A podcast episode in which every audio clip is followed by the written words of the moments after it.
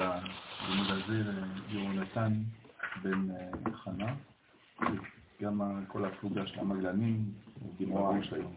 בעזרת השם, קדוש ברוך הוא יזכר דרכם, שיהיו ידם על העליונה, וינגבו את כל שונאינו, בעזרת השם בקלות. שיעור ילד היותו של שאול שבח בן מרגלית. בעזרת השם שיהיה בריא ושלם. התינוק יותם בן יעל, בן של התלמיד שלי במכון מאיר, נפגע בפיגוע השבוע שעבר, וכרתו לו את הרגל ירחם על כולם, בעזרת השם גאולה שלמה וקרוב אמן.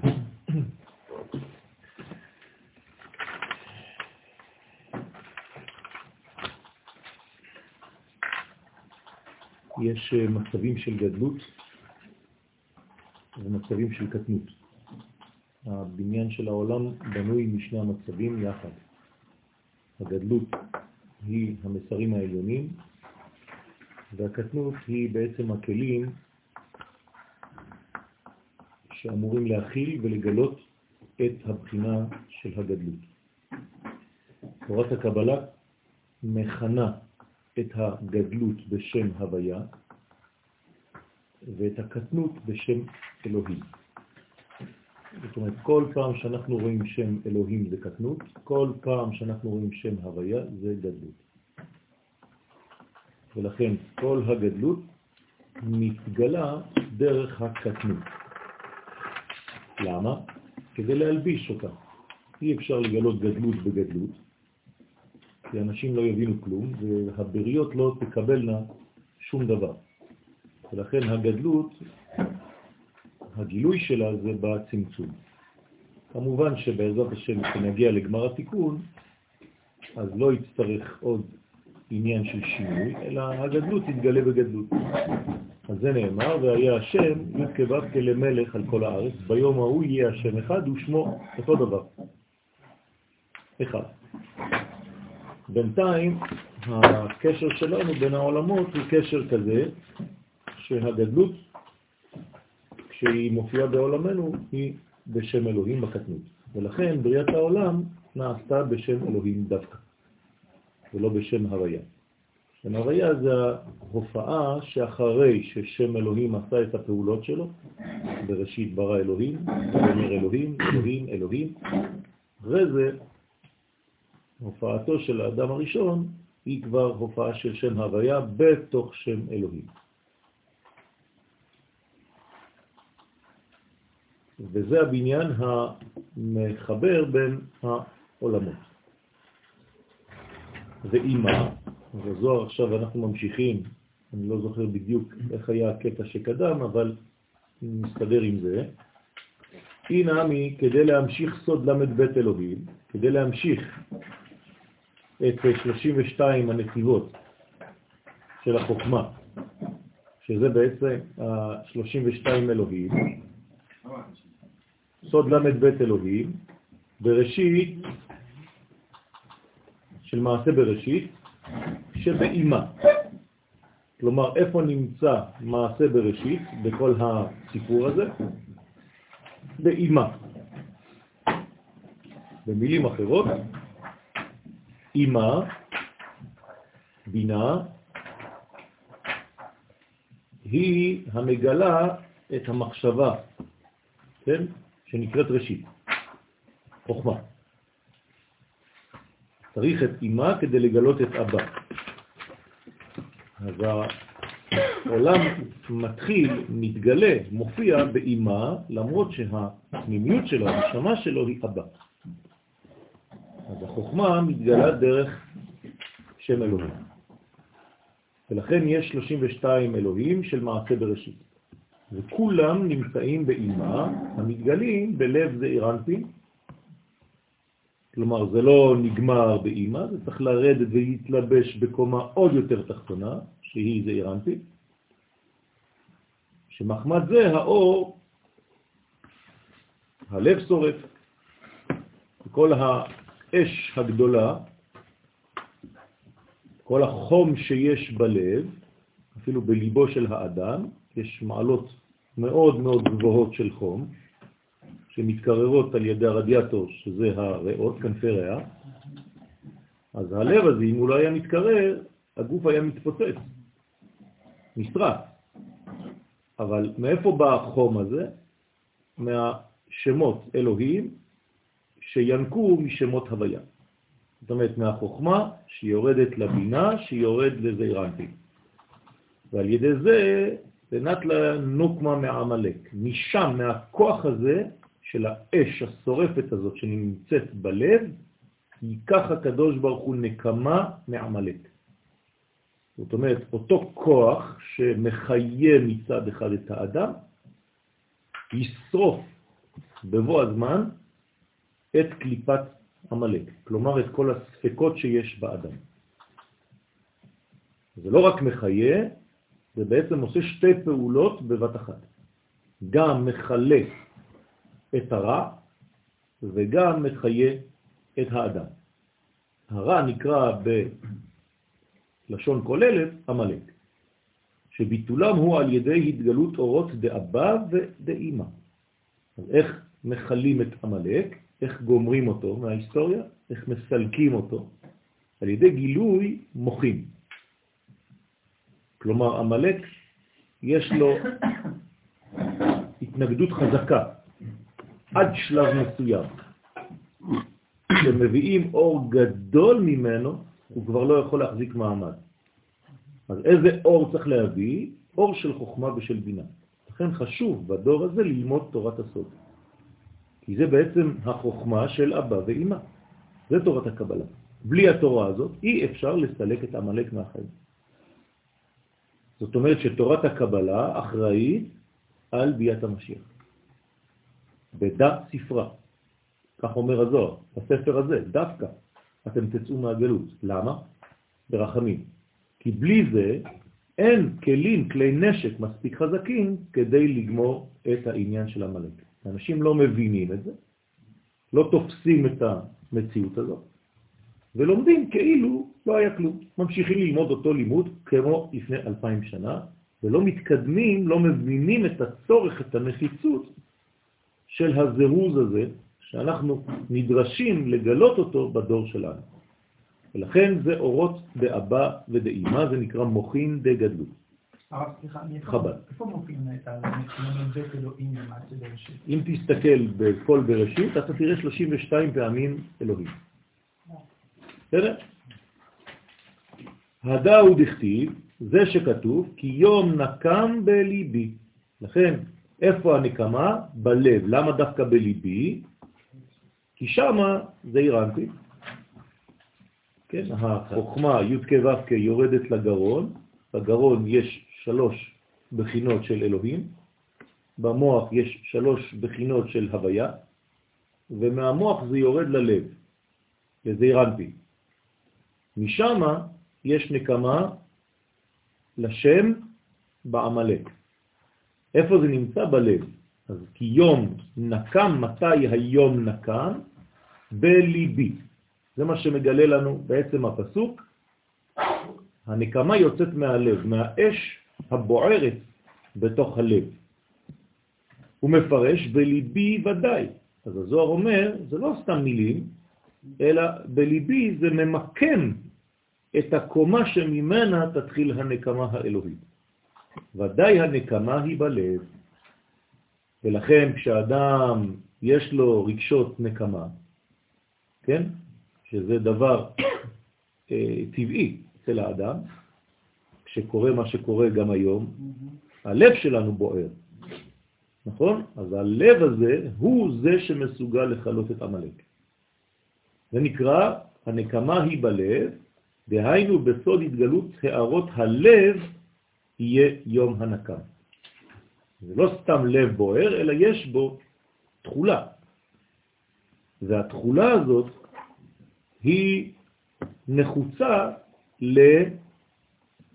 לחיליון של עמלק. מה הקשר בין נקמה לשנאה? הנקמה היא דבר אלוהי, אל נקמות השם.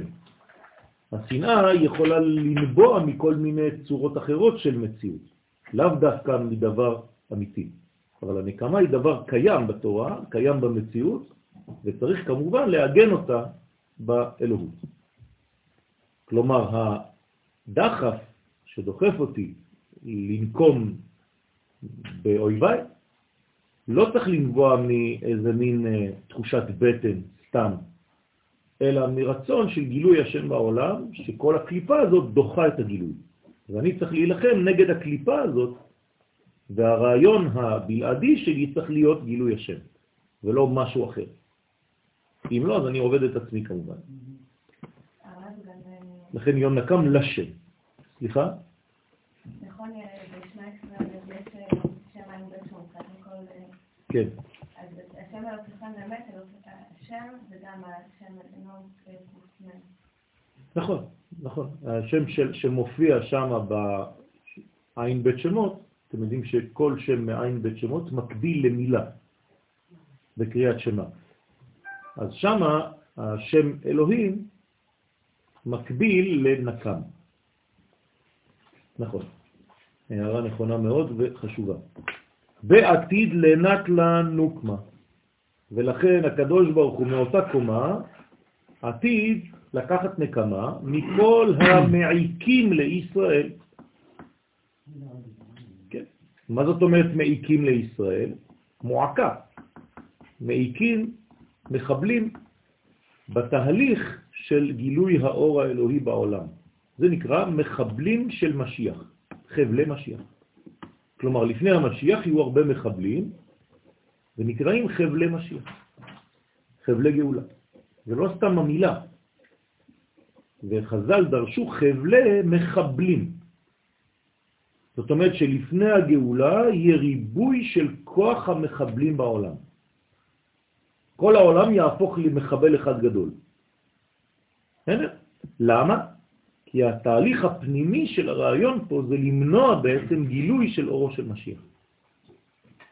ושוב פעם אני חוזר, אין כלי נשק מספיק חזק, אלא תורת הסוד. כשאנחנו לומדים תורת הסוד, אנחנו עוזרים לחיילים שעכשיו נמצאים בכל מיני סמטאות. אז אנחנו יחידה שקופה. וזה חשוב מאוד לחשוב על זה ולהבין את הדבר הזה, שאנחנו עכשיו פועלים, זה לא שאנחנו יושבים בחדר סגור ולומדים בינינו. תמיד אני חוזר ואומר לכם את העניינים האלה. בזמן שאנחנו לומדים עכשיו, מחבל רצה לעשות משהו ולא הצליח. עכשיו חייל צה"ל, עכשיו, ברגע הזה, כן? חיסל אותו. כמה דנטיל בנוקמה ממצרעי. כמו שלקח נקמה מן המצרים. אז כל פעם שאנחנו יוצאים מגלות, משתחררים מגלות, הקדוש ברוך הוא מעורר באותה בחינה, באותו שלב של יציאה, כן? כי זה השלב הקשה. סוג של נקמה כדי לצאת, להשתחרר, להיגאל.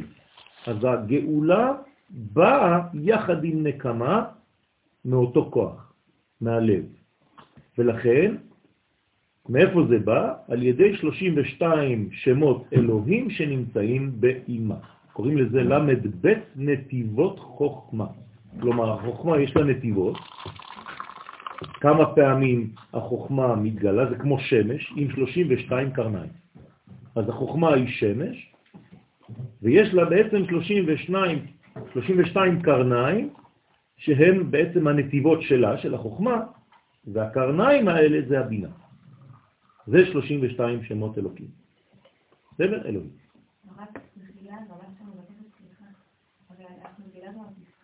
אה, אז זהו, אני, אני, על, על מה דילגנו? אז אנחנו נחזור על זה אחר כך בעזרת השם, כי פה אין לי את הדפים. כן, אבל אני לא יודע, תביא לי, אז תביא את הספר. יש את הקטע הזה שיראית? טוב, אז אני אקרא את זה מהר כדי לראות. אוקיי. אז אה, זה מה שכתוב שם. הוא מפרש עוד מה שכתוב, והיו עיניי וליבי, דהיינו עד קיר עין וליבה, לכן מזכיר עיניים ולב, ולא אמר סתם ואהיה שם כל הימים. זאת אומרת שיש כאן אזכור של העיניים ושל הלב. עיניים, כידוע, זה חוכמה, ולב זה כידוע בינה. וגינדה צריך ברנש בצלותה למהווה עינוי לטאטה. כשאדם מתפלל, לא להרים את העיניים שלו למעלה. העיניים שלו צריכות להיות למטה. ככה אומרים חז"ל במסכת יבמות, דף ק"ה, שצריך האדם בתפילתו להיות עיניו למטה. מה כן למעלה? ליבו.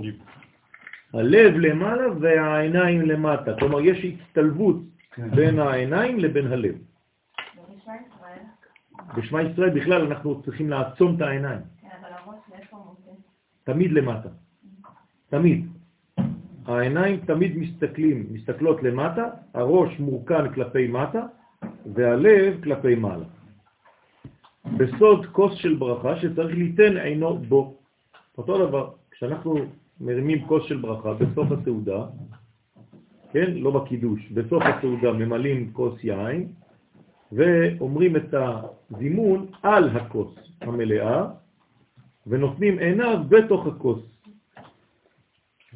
כל ברכת המזון. כן? וגם בינה יין, לא? כן, יין זה בינה, נכון. לגבי נשמתה דאי שכינתה, כדי להמשיך אל הנשמה. עכשיו, מה זה העניין הזה של ההסתכלות למטה? זה כדי להמחיש לנו את התנועה של התפילה. מה זה תפילה? זה כוח שיורד ממעלה והולך למטה, ואני, על ידי ההסתכלות למטה, אני ממשיך את הכוח של התפילה כלפי התחתונים. במילים אחרות, כשאני מבקש באמצע, בעמידה, לא חשוב מה, רופא חולים, מה אני עושה בעצם? אני מביא את הרפואה מהרופא הגדול כלפי מטה, ולכן אני ממשיך אותו לעולמות התחתונים. אם אני מסתכל למעלה, זה כאילו אני דוחה את הרפואה מלרדת. בסדר? לכן צריך למטה, ואנשים שלא יודעים והם לקחו מה, מה, מהנצרות ומכל מיני דברים, אתה רואה אנשים ככה, כן. הרב, בחזרה של העמידה, בקידושה. מה? כן, בקידושה. כן. מסתכלים למעלה? לא. מסתכלים למטה, אבל נושאים עיניהם למרום. מה זה אומר? שאני מכוון, לכן אני קופץ, אני מדלג, כדי להיות במקום, כן, בספר פרקי החלות, קכ"ה. כתוב שחכמי צרפת נושאים עיניהם כלפי השמיים, ככה כתוב, הם היו נוהגים לעשות את זה, ומדלגים כי הם מסתכלים בעיניים הפנימיות על דמותו של יעקב, שאחוז בכיסא הכבוד. ומה עושים עם יעקב של שם? מביאים אותו לפה, כדי שיהיה פה אותו דבר כמו שם. בסדר?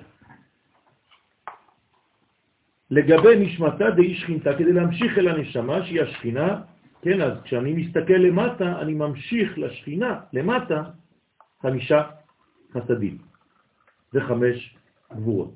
מה העניין- מה העניין של הרמת הידיים?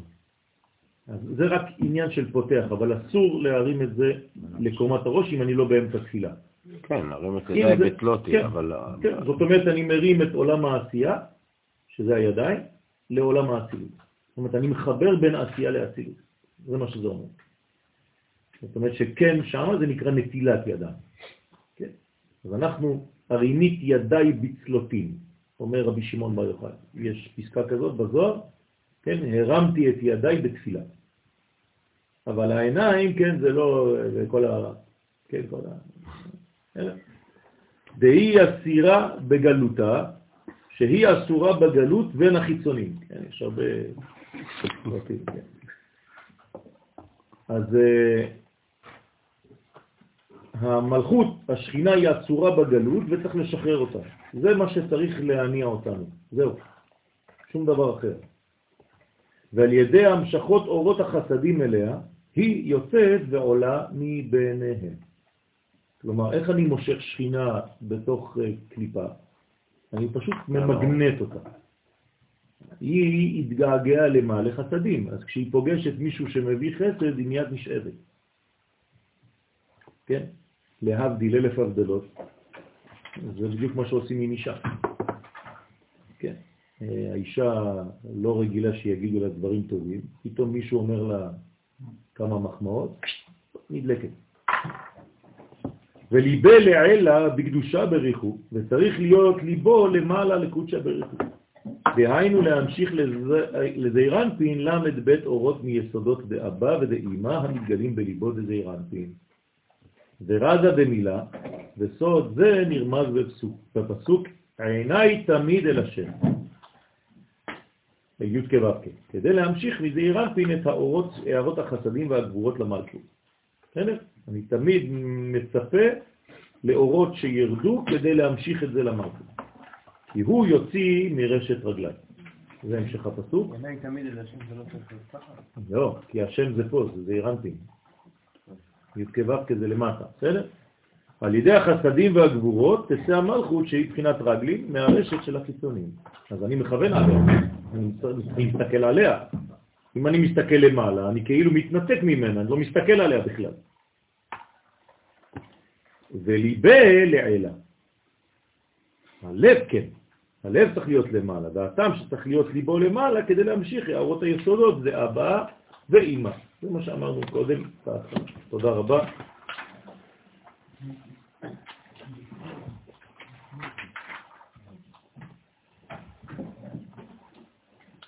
אוקיי, ואמר עוד, ככה בעצם מצילים ממצרים, מכל מיצר, מכל מועקה. שזה מעיקים על ישראל. מעיקים לישראל זה מעיקים לקודשא בריחו, בגלל שהקדוש ברוך הוא בעולמנו זה עם ישראל. אין, אין משהו אחר. כן? אנשים מחכים ומצפים לדברים בדיוניים. אין משהו אחר. קודשא בריחו בהי עלמא דת ישראל. בעולם הזה, הבט על ישראל וראה קודשא בריחו. המעשים האלוהיים נעשים על ידי עם ישראל, על ידי עמו ישראל. למשל, אם נגיד שהקדוש ברוך הוא עכשיו מגלה אורות וגדלות בעולם, זה בגלל הלימוד שאנחנו, בני ישראל, עושים. זה לא איזה... צאו מהסרטים. ואמר עוד, דאי היא ליבי, סוד ליבי, הוא שם בן ארבעים וטרן. ליבי, כן, זה שם מ"ב, שם בן ארבעים ושתיים, אנא בכוח, כמספר ליבי, למד בית י' לבי. זאת אומרת שלושים, שתיים ועשר, ארבעים ושתיים. ורוצה לפרש, כמו שהנקמה היא בלב, בסוד התגלות למד בית אלוהים באימה, כן, הגאולה היא בלב. הגאולה תתחיל מהלב. כן? אנחנו רואים את זה בפסוקים ביחזקאל, והסתרתי את לב האבן מקרבכם, ונתתי לכם לב בשר. זה לב במקום לב. ולכן הלב הזה הוא לא סתם פסוק שהלב שלי יהפוך להיות טוב, זה נכון, הלב שלנו יתרכך לקראת ביאת המשיח, מרוב הצרות שיהיו מסביב. אבל בתוך העניין, הסוד הפנימי של בדבר, הוא בעצם סוד התגלות למד שמות הוויה של חוכמה שהתגלו בתוך הלב. הוא תחילה מפרש את שלושה שמות הראשונים שבחסד, גבורה ותפארת, חגה. אז עכשיו אנחנו בעצם קומה-קומה מתחילים את שם מ"ב, אנא בכוח, שכבר התחלנו ללמוד אותו באיזשהו שלב והפסקנו באמצע, כן? צריכים להמשיך בעזרת השם. ברוך אתה אדוני אלוהינו מלך העולם שהכל נהיה כדברו. אמן. ואמר, אנא בכוח גדולת ימיניך תתיר צרורה. כלומר, א', ב', ג', י', ת', צדיק. אתם רואים את השם הזה? זה שתי אותיות, שתי אותיות ושתי אותיות. כלומר, שש אותיות בסך הכל, בכל קומה. יש לנו שבעה, כן, שבע מדרגות, ולכן שש כפול שבע, ארבעים ושתיים. לכן זה נקרא שם מ"ב. למה הוא בנוי בצורה כזאת? וזה מה שצריך לכוון. ולא המילים עצמן של האנה בכוח, את זה צריך להדגיש, לכן בסידורים הנכונים החלק הזה מודגש וכתוב בגדול. עכשיו, יש... כאילו כל אות ראשונה בגדול? כן. אז אנא בכוח, עכשיו. אני לא רוצה לכתוב הכל כי זה שמות קדושים, אז אנא בכוח? קבל רינת עמך, נא גיבור, ברכם תערם, החמץ קצת תמיד חסין קדוש, יחיד גאה, פנה זוכה קדושתך, שבעתנו קבל, ושמעת פעקתנו, יודע תעלומות. אז 1, 2, 3, 4, 5, 6, 7. אחרי זה ברוך שם כבוד. עכשיו, את השמות האלה, עכשיו אני מגלה לכם סוד, לא סתם להסתכל עליהם בצורה כזאת, אלא עם ניקוד. הניקוד של זה, של כל השמות של השורה הראשונה, זה חסד. חסד. הניקוד של השורה הזאת זה גבורה. אחרי זה זה תפארת, חולמים. אחרי זה זה נצח, חיריקים. אלא? אחרי זה זה הוד, שורוקים. אחרי זה זה יסוד, אתם שמים ו' בין כל אות לבין כל אות, עם ניקוד, ופה אין שום דבר. ככה צריך לכוון את זה. וכתוב בספרים הקדושים שמי שמכוון עם הניקוד הזה, כל מה שהוא מבקש מתגלה. בעזרת השם. אז זה חס, חסדים גדולים, זה, זה מדרגה גדולה מאוד. לכן, ת, תוסיפו את הניקוד הזה בסידורים שלכם, אם אין לכם. בסדר?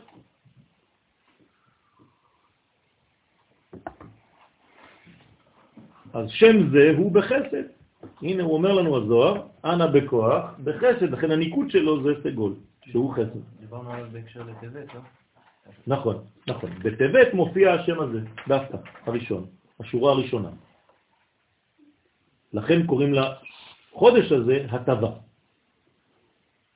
כלומר, אפשר להטיב למרות שתכונתו יכולה להיות קשה. אפשר להטיב. מאיפה אנחנו שואבים את הכוח להטיב לטבת? מכסלב. מה היה בכסלב? חנוכה. ולכן חיברו את סוף חנוכה בראשו של טבת, כדי למשוך משם את האור.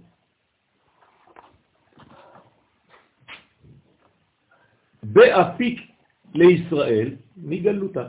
הנה, השם הזה, הראשון, זה השם שמוציא את עם ישראל מהגלות. בשם זה הוציא הקדוש ברוך הוא את ישראל מגלות מצרים. תשימו לב, זה, זה סודות עמוקים, זה לא סתם. הזוהר מגלה לנו באיזה שם יצאנו ממצרים. אתם מחפשים כל הזמן שמות, קבלה, צירופים, הנה, אנחנו בעניין, רבותיי. מי שיודע לכוון בצירוף הראשון, שש אותיות, יכול להוציא מכל מצב של מיצר. השם השני, עין, סין, תת נון, אתם רואים? זה לקרוע אותו, נכון? דאי הוא שמה תניאנה, שהוא שם השני שהוא בגבורה. לכן הניקוד שלו שווה בגבורה. עושים בזה גם בקריאת שופר של ראש השנה. נכון? לכן אנחנו אומרים בפשט לבלבל את השטן. כן, מה זה לבלבל אותו? כן? זה העניין של הגבורה שאנחנו בעצם משתמשים כמו כלי נשק עכשיו, כדי לקרוע את כל כוח הסטייה. נכון, בדיוק. ביומה תניאנה, והוא כנגד יום שני של שת, שת ימי בראשית. זאת אומרת, זה מתאים ליום ראשון, זה מתאים ליום שני, זה מתאים ליום שלישי, הרי יש לנו עוד פעם, אנחנו בשבעה ימים. דרך אגב, בקריאת שמה על המיטה, כל יום יש בעצם כוונה לפי היום ההוא. צריך לכוון לפני שהולכים לישון. וקרא ימה, ולכן הקדוש ברוך הוא קרע את הים בשם הזה. שימו לב, זה, זה פשוט קבלה מעשית. כן, אנחנו לא משתמשים בזה, אבל תדעו שיש כוחות.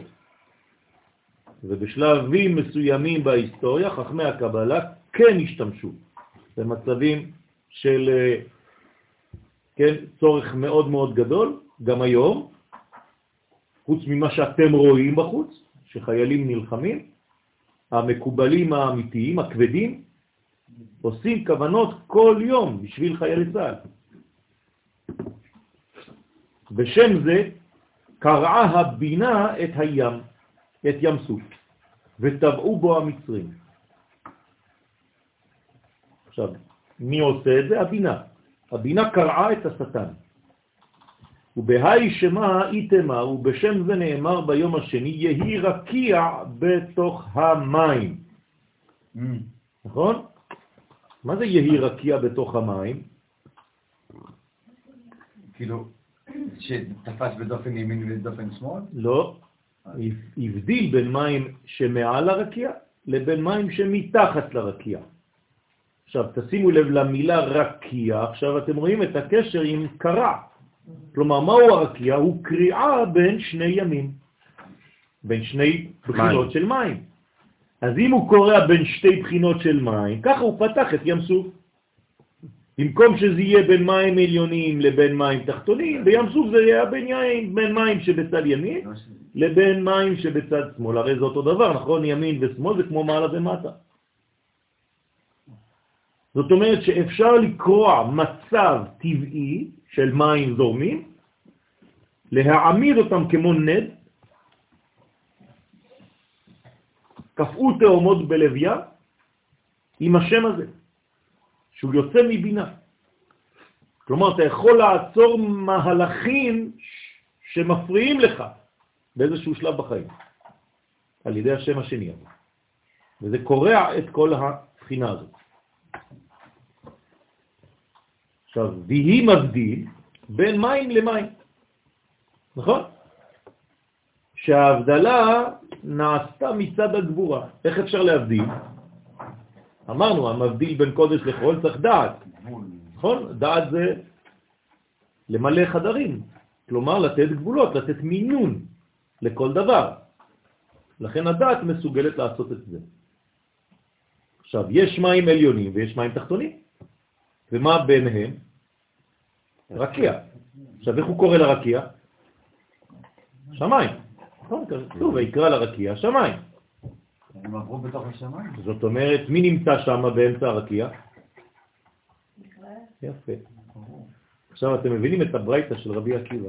חיה אחת נמצאת, עומדת באמצע האמצע, באמצע הרקיע.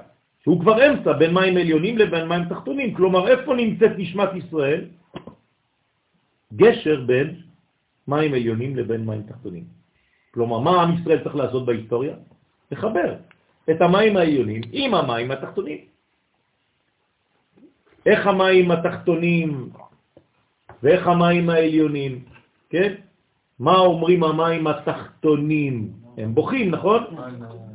אנא באי אנא באי למהד וקמא מלכה. גם אנחנו רוצים להיות ליד הקדוש ברוך הוא. למה רק המים העליונים? אז מה עושים להם כדי לקרב אותם? ניסוך המים. ניסוך המים.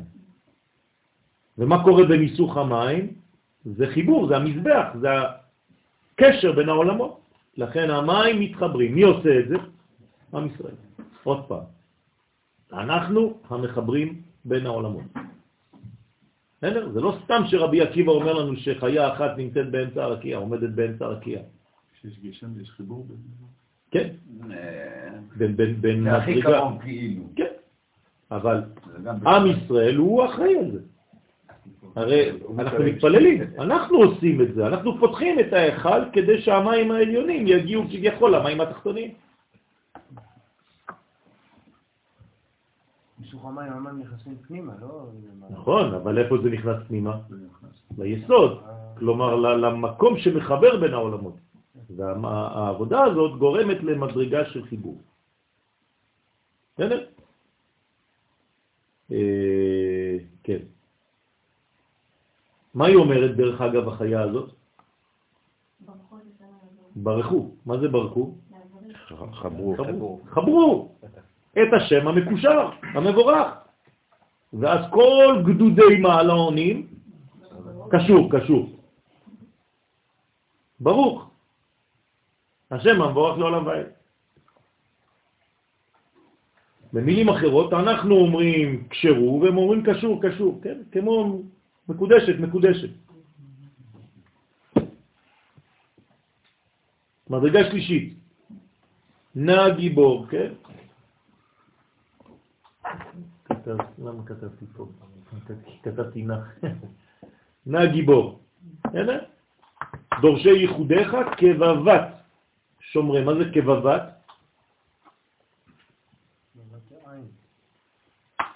בת עין. בבת עינו, לפרינל. זאת אומרת, נא גיבור, אנחנו מבקשים ממך, בבקשה, אתה שהוא הגיבור, דורשי ייחודיך, מי שכל הזמן דורש את הייחוד, מי זה? עם ישראל. כל הזמן אומרים שמע ישראל, השם אלוהינו השם אחד. אז כבבת שומרים. תשמור אותם כבבת עיניך, הקדוש ברוך הוא, הם עושים את הפעולות שלך, אתה לא יכול לחבל בהם. הם פועלים בשבילך, הם היחידים בעולם הזה שפועלים בשבילך. הוא שם השלישי. איפה הוא נמצא? בתפארת. מה התכונה של התפארת? חולם. נכון? זאת אומרת, איפה נמצאים החלומות? בתפארת. אמרנו שתפארת זה אותיות תרפיה, רפואה. כלומר, אדם מבריק שהוא חולה. זה הרפיה, זה החלום. כנגד זה נאמר, נגד כל עמך אעשה נפלאות. הקדוש ברוך הוא יעשה נפלאות נגד, מה זה נגד? לא נגד, מול. מול. כלומר, אתם תראו נגדנה לכל עמו. נגדנה, נגדנה, אף אחד לא יודע מה זה נגדנה, כן? כן, נגדנה, רק שרים, שרים, שרים, העיקר לשיר. אתה יכול לשיר 50, 60, 70 שנה, אותם שירים, ואף פעם אתה לא שואל שאלות. כן? אז נגד עמך ישראל, כן, עמך אעשה נפלאות. כלומר, מי יכול לראות כי הוא עומד כנגד המדרגות הללו? רק עם ישראל. אז אעשה נון פלאות, אעשה נפלאות. חמישים שערים עם ישראל יראו, כן, בעזרת השם בשוב השם את שיבת ציון. היינו כחולמים, תפארת. כי בתפארת האורות מגולים. עכשיו, למה זה צריך לרדת לתפארת? כי כל עוד וזה לא ירד למדרגת התפארת וזה נשאר בחוכמה ובבינה, זה עדיין אורות שהם מכוסים. מתפארת ומטה מתחיל הגילוי. ולכן כאילו היו נגלים נגד כל אחד, כנגד כל אחד.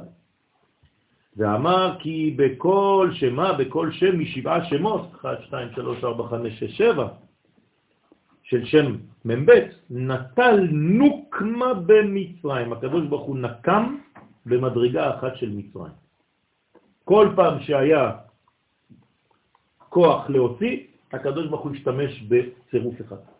יש המכות מחולקות לשבע ושלוש. כן, בדיוק. בו, שלוש מכות, ובשלח. בסדר, אז שלוש ושבע. סליחה? שלוש מכות זה מדרגה עליונה. זה כבר בג' ראשונות. זה מכות אחרונות. נכון? מה זה המכות האחרונות? חושך? הרבה חושך. הרבה חושך ובכורות. זה כבר בג' ראשונות, זה בגר. שם צריך ללמוד בפני עצמו. פה אנחנו מדברים על זין תחתונות, דם, צפרדע, קינים וכו'. לכן נטל נוקמה במצרים, לקח הקדוש ברוך הוא נקמה במצרים, כי כולם הם בחינת גבורה, גבורות שמהם נקמה. אז מה זה נקמה בעצם? נון שקמה. זאת אומרת שאתם צריכים בעצם להקים את הנון כדי לנקום, זה לא סתם. אתה אומר לנון קומי. נכון. לכן הנון היא נסמכת, כדי שלא תיפול. נפלה, לא תוסיף. קום בתולת ישראל. אז זה הנון. נון שקמה זה נקמה. ולכן אל נקמות השם, אל נקמות הופיע, אנחנו מבקשים ממנו להופיע. כי נמאס כבר שהשם שלו, כלומר ישראל, אנחנו השם שלו, נכון? כי אנחנו גילויו. שם זה גילוי. מחולל בגוי. אנחנו קוראים לזה היום גאווה לאומית. אנשים שלא מבינים, הם חושבים שזה איזה מין ציונות בשקל. לא. זה העניין, רבותיי. זה גאווה לאומית שמרוממת את קודשא ברכו בעולם.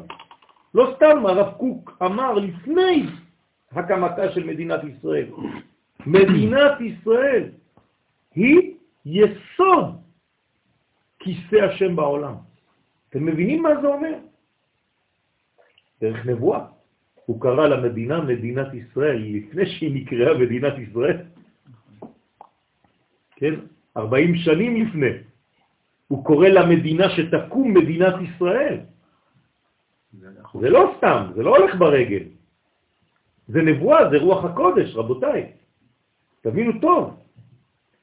וזה נקמה. אתם זוכרים כל הזמן, אני מזכיר לכם בסייעתא דשמיא, שהגאולה תבוא בגבורות, שצריך לעורר את הגבורות של עם ישראל. כי הכבשה הקטנה הזאת, בין 70 זאבים, היא חייבת עכשיו לתפוס M16, הכבשה הזאת. זה כבר משנה את הסרט המצויר. זה כבר טקסט אברי, כן? כבשה עם M16 ביד וטנקים.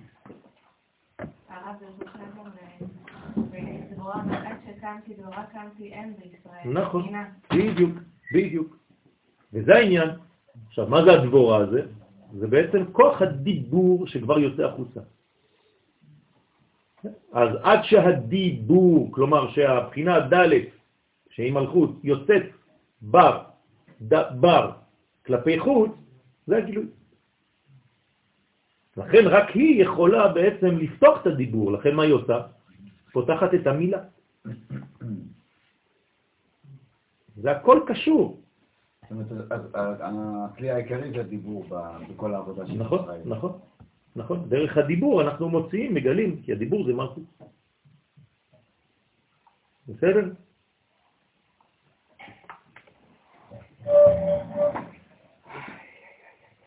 בסדר. בסדר, הוא אומר.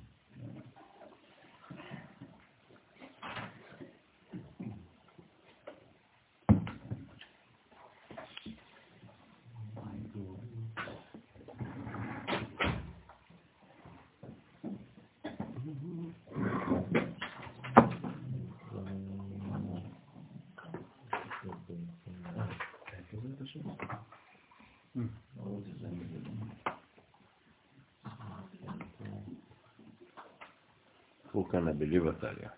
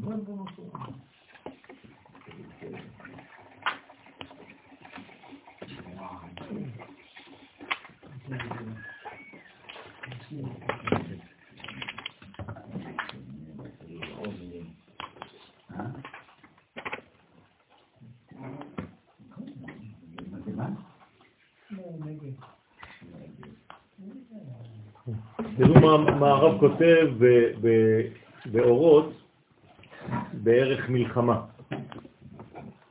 עזבנו את הפוליטיקה העולמית. הוא לא מפחד מהמילים, כן? למה?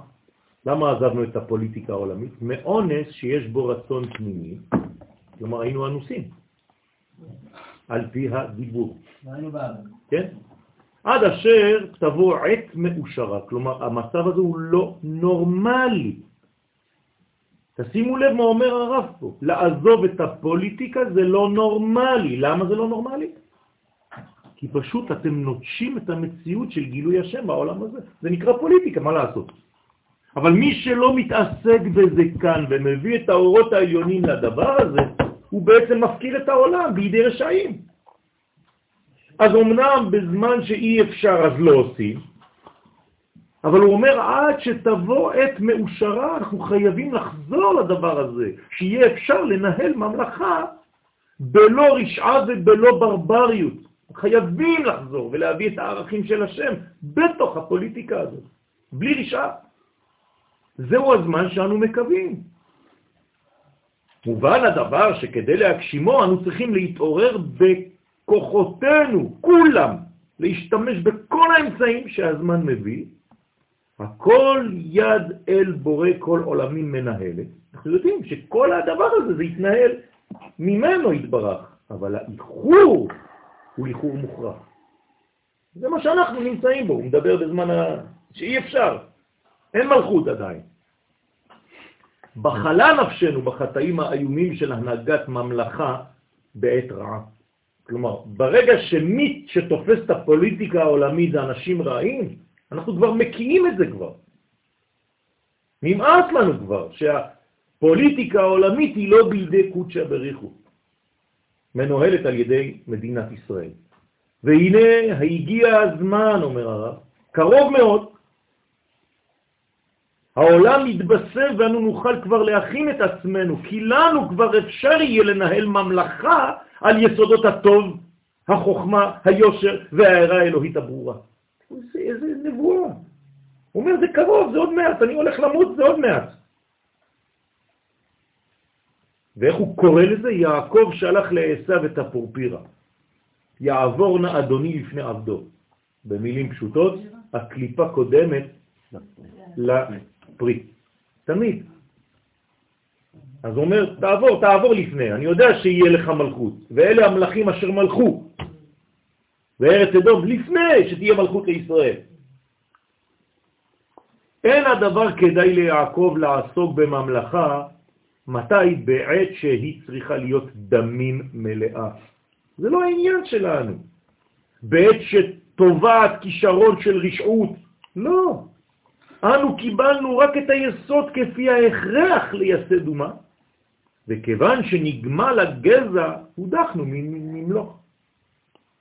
אנחנו צריכים להיות מלכים, אנחנו צריכים ממלכה, אבל הודחנו, נזרקנו לגלות, בגויים נתפזרנו, נזרענו בעמקי האדמה, עד אשר עת הזמיר הגיע וכל התור יישמע בארצנו. ברוך השם, אנחנו כבר אחרי. זה פשוט חבל על הזמן. כל, כמה שאתה תחזור על הרב קוק כל הזמן. הכל, הכל, בכל, בכל נמצא פה. אין, אין לאן לברוח. הוא כתב על הכל, אבל פשוט צריך לחזור ולהבין. זה פסקאות שנמצאות, אבל אני, אני, אני מתפלא מה... לא יודע איך להסביר את זה. אתה יכול, אתה מכיר את האיש, אתה מכיר את הספרים, ומשום מה אף פעם לא ראית. למה? כי אתה לא בקומה.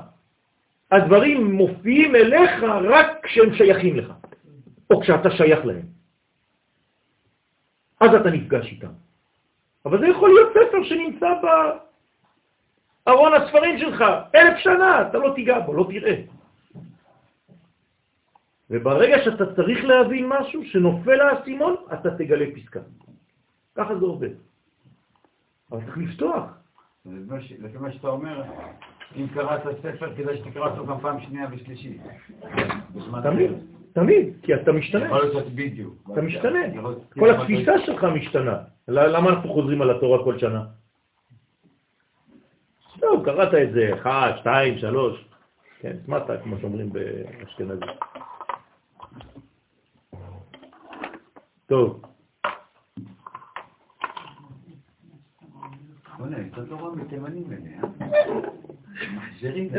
המציאות. טוב. הוא ממשיך ואומר, הוא פורקנה בליבת עליה. עכשיו אנחנו מבינים שהגאולה תלויה בלב. דהיינו בהתגלות בית שמות הוויה של אבא בליבו של זעיר אנפין. כלומר, זה עובר דרך האמצעי בינה גם כן, הצינור בינה. במילים פשוטות, הגאולה תלויה בגילוי שם הוויה. למה? אבא זה לא הוויה. אבא זה הוויה. בטח שאבא זה הוויה. זה. לא. האבא זה הוויה, הוא מתגלה אחרי זה בזעיר אנפין. אבל אבא זה הוויות, אמרתי בתחילת השיעור. חוכמה, אבא, ושמות הוויה. בינה, שמות אלוהים, לא לשכוח, קטנות וגדלות. ככה התחלתי את השיעור. אחרי זה זה מתגלה בזעיר אנפין. מה זה אומר? שבלי גילוי שם הוויה אין גאולה. עכשיו, איפה זה בעולמות שם הוויה, חוכמה? אצילות. כלומר, בלי, בלי גילוי תורת האצילות, שהיא תורת הסוד, אפשר לגאול את העולם, רבותיי. אנחנו עכשיו, בשיעור הזה, פועלים גאולה. מה שהקדוש ברוך הוא מבקש, כדי שהעולם ייגאל. לא כדי ללמוד עוד איזה פסקה סתם, כי זה כיף לנו גם כן, זה נכון, זה יכול להיות כן. אנחנו פה פועלים גאולה למרות שאנחנו לא תופסים אפילו לא אלפית מהסוד האמיתי שנמצא פה. אבל עצם זה שאנחנו עוסקים בדבר, זה ממהר את הגאולה לבוא. וזה חשוב מאוד. אתם לא מבינים איזה נחת יש בשמיים בזמן שלומדים את הלימודים האלה. דאית מרבה, שנאמר בו, הלב רואה. נכון? מה זה הלב רואה? ראיתם פעם לב רואה? מצד הבא שבו, שהוא סוד הראייה. נכון. כלומר, מי שמתכחש לנבואה, לתורה מן השמיים, מה אין לו? אין לו עיניים. לכן אנחנו אומרים בהלל, עיניים להם ולא יראו. אתם ראיתם פעם אה, דמויות שיש להם עיניים שהן לא עיניים?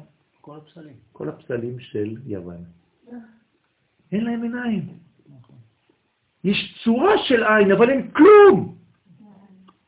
אתם חושבים שזה סתם? אני נתתי שיעור על העניין הזה באומנות, במכללת אה, תלפיות בתל אביב. למה הפסלים היוונים אין להם עיניים? הם לא יכולים לראות, הם נגד הנבואה. הם נגד תורה מן השמיים. זה חוכמה אנושית. ובגינדה ובשביל זה כתוב כי יום נקם בליבי. מפרש נקמה במאי, בכוח מה היא הנקמה? ואמר בליבי. מה זה בליבי? ביוד כדהיינו בכוח אבא ואימא שהם אותיות י' וה' בשם הוויה, שאורותיהם מתגלים בליבו של זעיר אנפין. בסדר? אז זה נקרא בליבי. דהיתם הרבה, שנאמר בשם זה, כל הנשמה תהלל יא. למה תהלל יא ולא י' כו'? כל הנשמה תהלל יא. כי מיה אנחנו מקבלים את הכוח הזה, אז צריך להלל. מה זה להלל אמרנו? להגדיר, להכיל. כי החיות של כל נשימה ונשימה היא מהערת יודקה של אבא ואמא. אם אין לך אבא ואמא בחיים, אתה כבר לא נושם. מה זה לא לנשום? למות. נכון? כלומר, מתי אדם מת? כשאין לו מוחין. מתי מאבדים את המוחין? או במוות או בשינה. אז למה בכל זאת נושמים ממשיכים לנשום בשינה? כי יש כיסתא דחיותא, מדרגה קטנה, מינימלית של חיים, כדי שלא תמות לגמרי. והכיסתא דחיותא, על ידי מה הוא מופיע? החלום. לכן החלום הוא ערובה, כן? לחוסר מיטה. לכן אומרים בגמרא, מי שלא חולם שבעה ימים, רע, ככה כתוב. מלך כוזר אומר לפילוסוף, אתה יודע שאני חולם? אומר לו הפילוסוף, אתה לא יכול לחלום, כי אני לא חולם. למה? יווני. יווני לא חולם. אתה לא יכול לחלום, זה לא מציאות, זה לא קיים. וכשהוא בא ליהדות, כשהוא בא לחכם, החכם אומר לו, אה, אני רואה שאתה מתקרב לעם ישראל. כי רק אנחנו חולמים. אתם חושבים שפרעו זה לא חידוש כשהוא חולם? לוקח לו שנתיים ימים. ופרעו חולם. למה הוא חולם? בגלל שמישהו נמצא עכשיו בקרבתו. מי זה? יוסף. אם הוא לא יכול לחלום, לא חולמים במצרים. רק בגלל שנמצא חולם החלומות. הישראל בתוך מצרים, אז מצרים מתחילים להתקרב לתכונה הנבואית, שזה תיקון העולם. נכון, נכון. זה השיעור שלנו ביום ראשון. בעזרת השם, על החלומות. לא, לא, זה שיעור בצרפתית. יש תרגום. טוב, ולכן...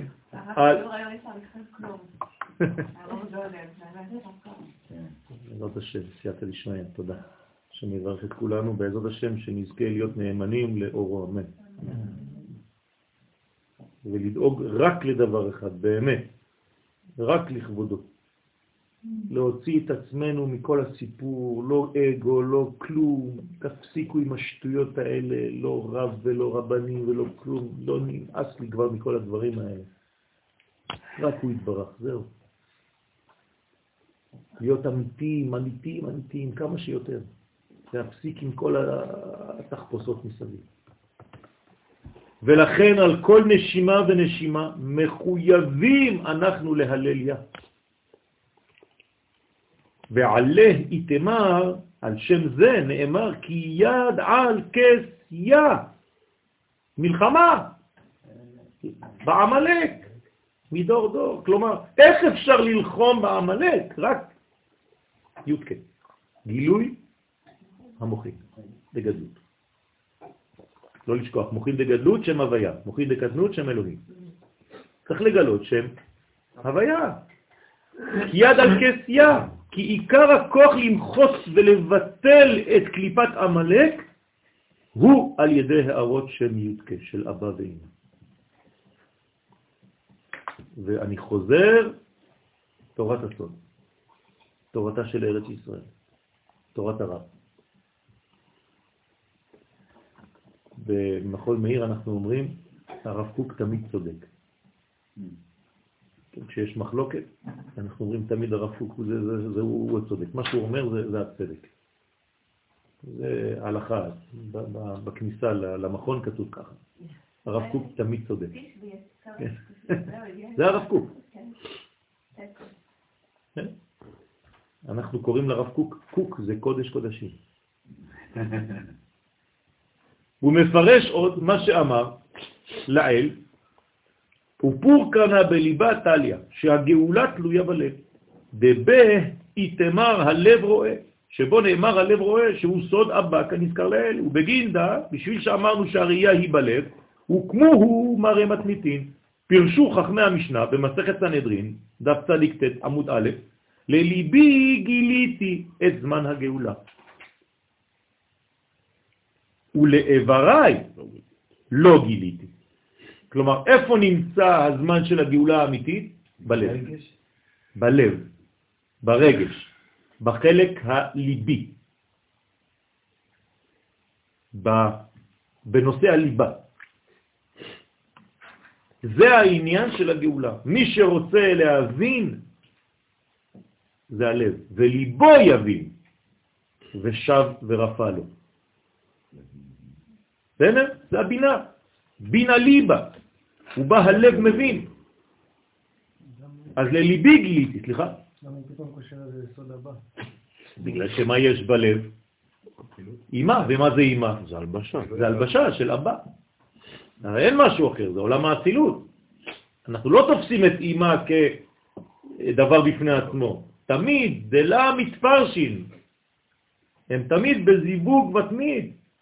לא לשכוח, למה חז"ל אומרים לנו שהם בזיווג מתמיד? כדי שלא ניפול ל- לעניין הזה ונחשוב שזה הפרדה בין אחד לשני. ההוא פועל, היא לא פועלת, אין דבר כזה.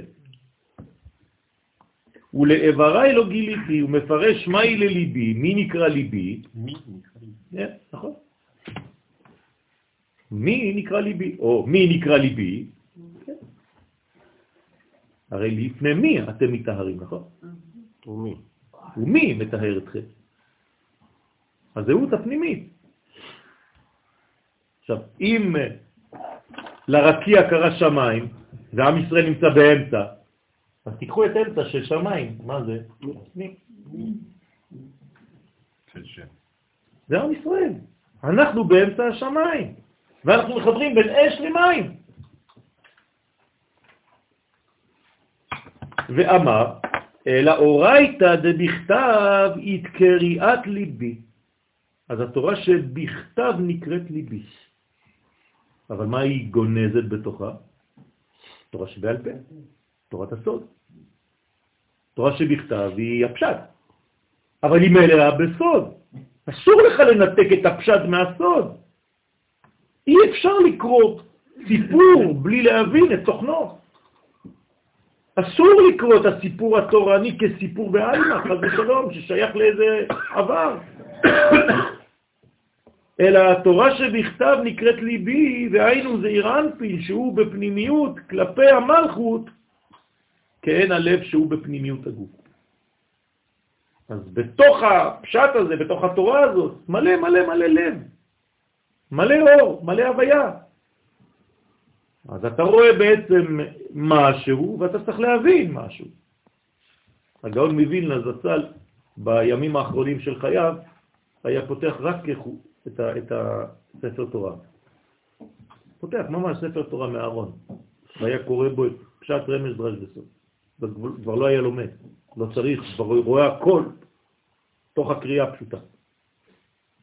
רוצה לומר, לנשמות שהן מזעיר אנפין, להם גיליתי את זמן הגאולה. מה זה הנשמות של זעיר אנפין? איך הם נקראים? אתם זוכרים שיש שבעה סוגים של נשמות. אתם זוכרים? לא. בוודאי אתם זוכרים. שבע ספירות. הראשונים נקראים חסידים. אחרי זה יש גיבורים, אחרי זה יש מראי תורה, הם בתפארת, להם גילים. אחרי יש חוזים, נביאים, חוזים, צדיקים ומלכים. חסד גבורה תפארת, נצח עוד יסוד מלכות.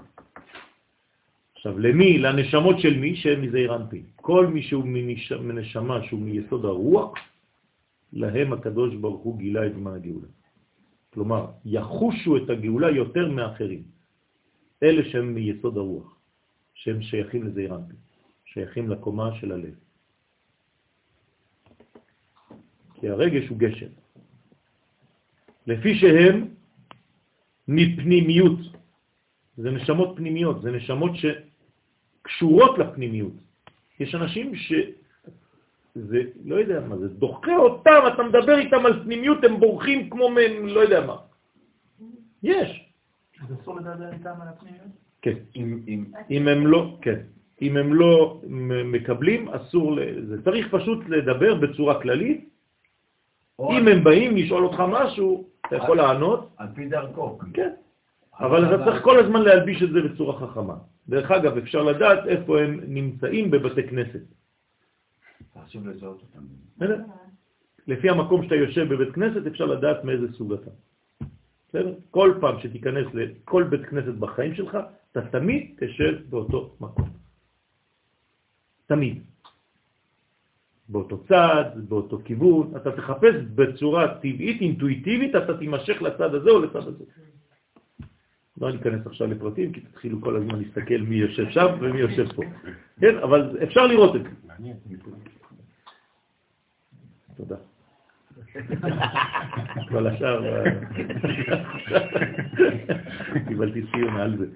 טוב, לפי שהם מפנימיות ויכולים לשמור על סוד הגאולה. למה מגלים להם ולא לאחרים? כי הם שומרים על הסוד.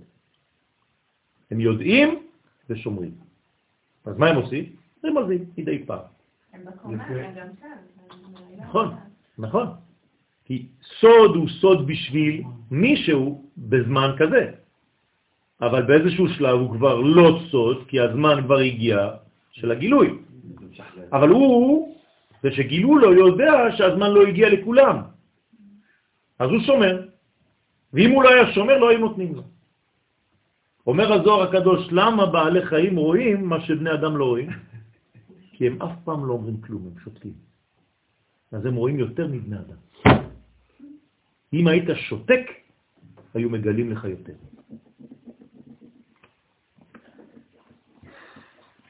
ואורייתא דבעל פה היא קריאת פימה.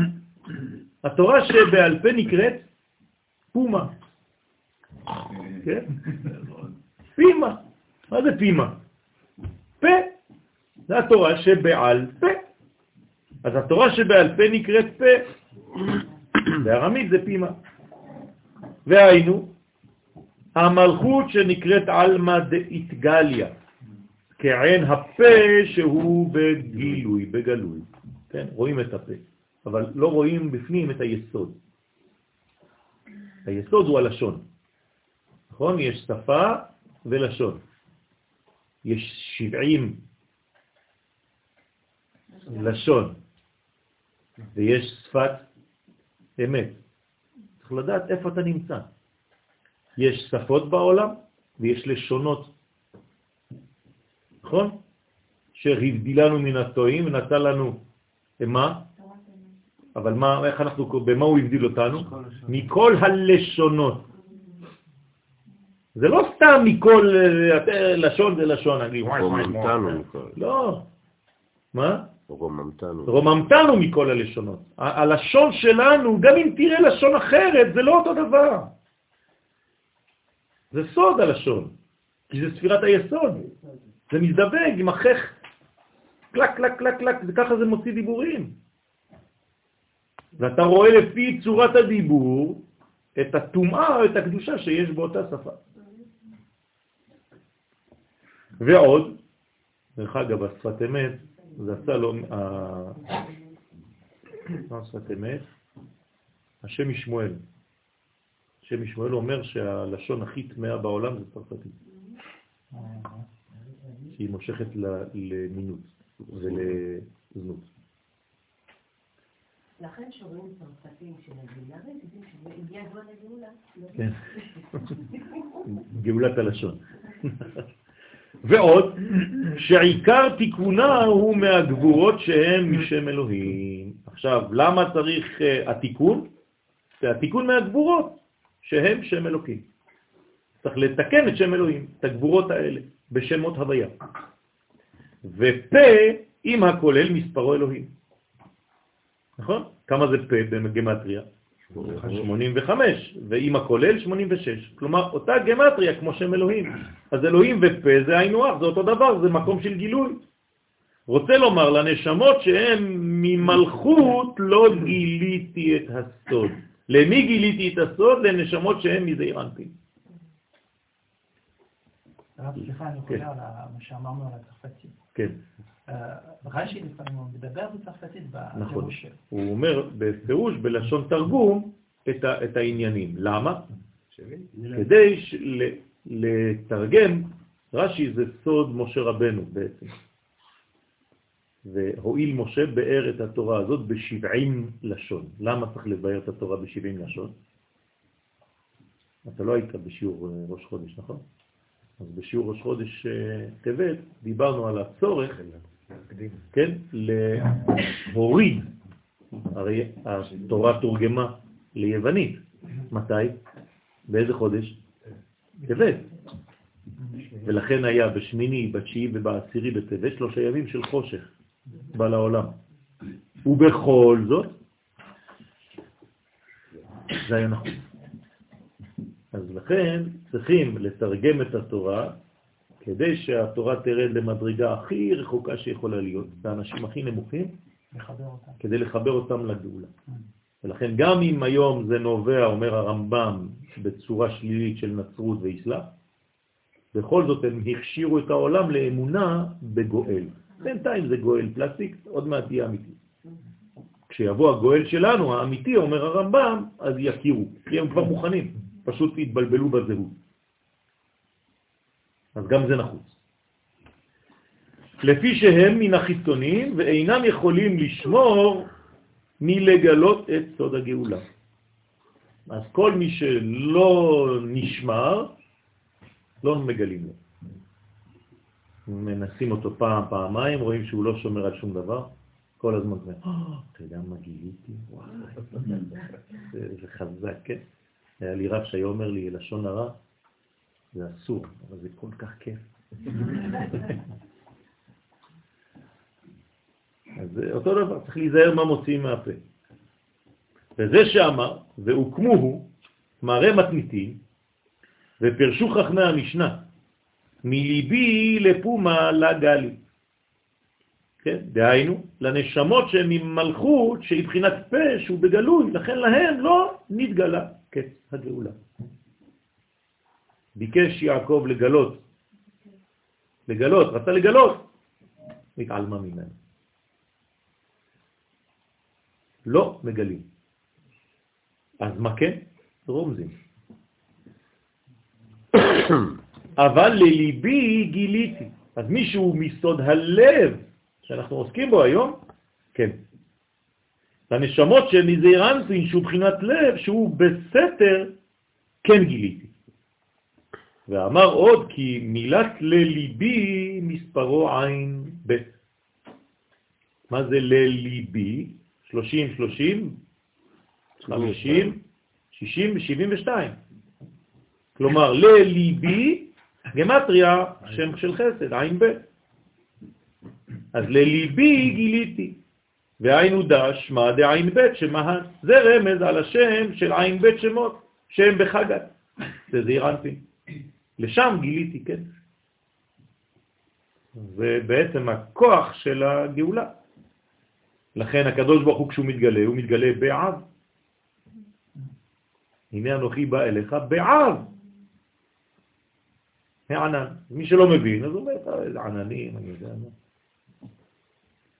ואינון, שבעין אנפין לאורייתא, והם כנגד שבעים פנים לתורה. לכן יש שבעים פנים לתורה. כמבואר לאל ברש הספר, בשבעים אנפין. אז יוסף חייב ללמוד שבעים לשון. אז הוא מדבר כמה לשון לשונות? 91. יפה. יש לו לשון הקודש. אבל פרעה מדבר רק 70 לשון. הוא לא יודע את לשון הקודש, לכן יוסף יותר גדול ממנו. מה זה הרמז הזה? מה זה? תחרות? לשונות? לא, זה פשוט שיוסף מתחיל להגיע למדרגה של גדלות. הרי איך קוראים לו כשהוא עולה על, מל, על, על מצרים להיות מלך? יהוסף, נכון? בצאתו על ארץ מצרים. שפת לא ידעתי, אשמע. כלומר, כדי להיות שליט צריך לשמוע את הלשונות, שפת לא ידעתי, בהתחלה לא ידעתי, אשמע עכשיו גילו לי, המלאך גבריאל, עכשיו קוראים לי יהוסף, מה זה יהוסף? מה זה סף? פתח. לא, סף זה סוף. אז מה זה הסוף? איזה עוד זה הסופי בשם הוויה? ה'. אז אם קוראים לו יהוסף, זה י' כו' אז עכשיו הם הולכים בגדלות. בסדר, נכון. אתם איתי או שאתם... בסדר? אוקיי. לגמרי, לגמרי. טוב. והם משבע ספירות התחתונות של זעיר אנפין, שכל אחת כלולה מעשר. אז זה 70. כלומר, מה זה לגלות ל-70 לשון? זה לגלות למדרגה התחתונה של המציאות. יש שלוש ראשונות וזין תחתונות. אז הטבע הוא בזין תחתונות, נכון? הטבע זה זין. זה שבע. זה זין מן, זמן. זה הכל בשבע. ולכן אתה צריך לגלות בשבע כפול עשר כל אחד, זה 70 לשון. דתליין מין בית, שהם תלויים מין בית בחינות של שני יסודות של אבא ואמא, שזירנטי נתקן על ידם. הרי ביחד הם עין בית. אז כל העין, 70, ממי הם מקבלים? מהבית. מי זה הבית? חוכמה ובינה. אז בסך הכל יש לנו עין בית. הרי היינו יכולים לקרוא למספר הזה ס"י ב', נכון? כן. למה עין ב'? כאילו, המספר 72, למה אתה לא קורא לו אה, אוקיי. 60 ו-12? יש לשונות שקוראים ככה.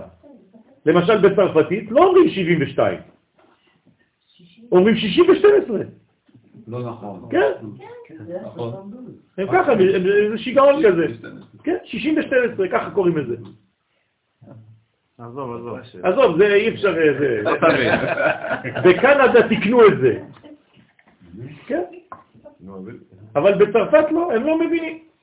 למשל 80, הם לא אומרים 80, הם אומרים 4, 20, אז 82 זה 4, 22.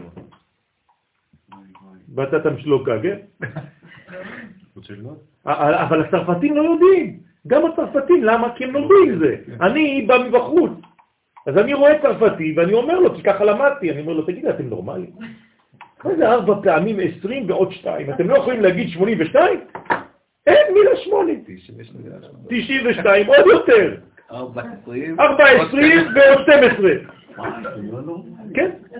תדמיין לעצמך, אני אומר לך, טוב, תביא לי 4, 20 ו-12. אתה מדבר איתי ואני לא מצליח נכון. להבין, אתה אומר עוד פעם, אני אומר... אני לא צוחק. איזה בדיחה. לא, לא, זה לא בדיחה. הנה, יש פה- יש פה עדים. יש פה עדים. רגע, מה הם מבסוטים? שזה הקולות של הגאולה. אז אה, תגיד 192? הלך עליך, אתה כבר רבע שעה צריך לחשוב כמה זה. יאללה, מצלמה נסתרת. טוב. לא, אני לא צוחק, זה אמיתי. אמיתי לחלוטין, הנה, תשאל פה יש. בסדר? אז אני שואל, אני חוזר, למה זה עין ב'? עכשיו אתם מבינים למה אני שואל. שאלה לגיטימית, כי אני רוצה להדגיש שיש עין ובית לחוד, שהם הנשמה של העין. בסדר? אבל בלי, בלי, את רואה, אי אפשר להבין בין 70 ל-70. נכון, נכון. נכון. יש מקום שזה 70, יש מקום שזה 70. לא, זה תמיד 72, כי השניים גנוזים.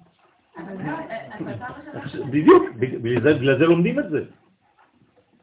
רוצה לומר, אה, מאיפה משה מבאר, כן, את התורה ב-70 לשון? איך הוא יכול לבאר ב-70 לשון? אם אין לו מדרגה שהיא למעלה כדי להיכנס לתוך ה-70. כי הרי אם הוא ב-70 הוא שייך לאחת, נכון? אז הוא עדיין מוגבל. אם אני רוצה לשלוט על מדרגה, אני צריך להיות גבוה ממנה. איך אני יכול לבאר דבר שאני בעצמי בתוכו? אתה לא יכול.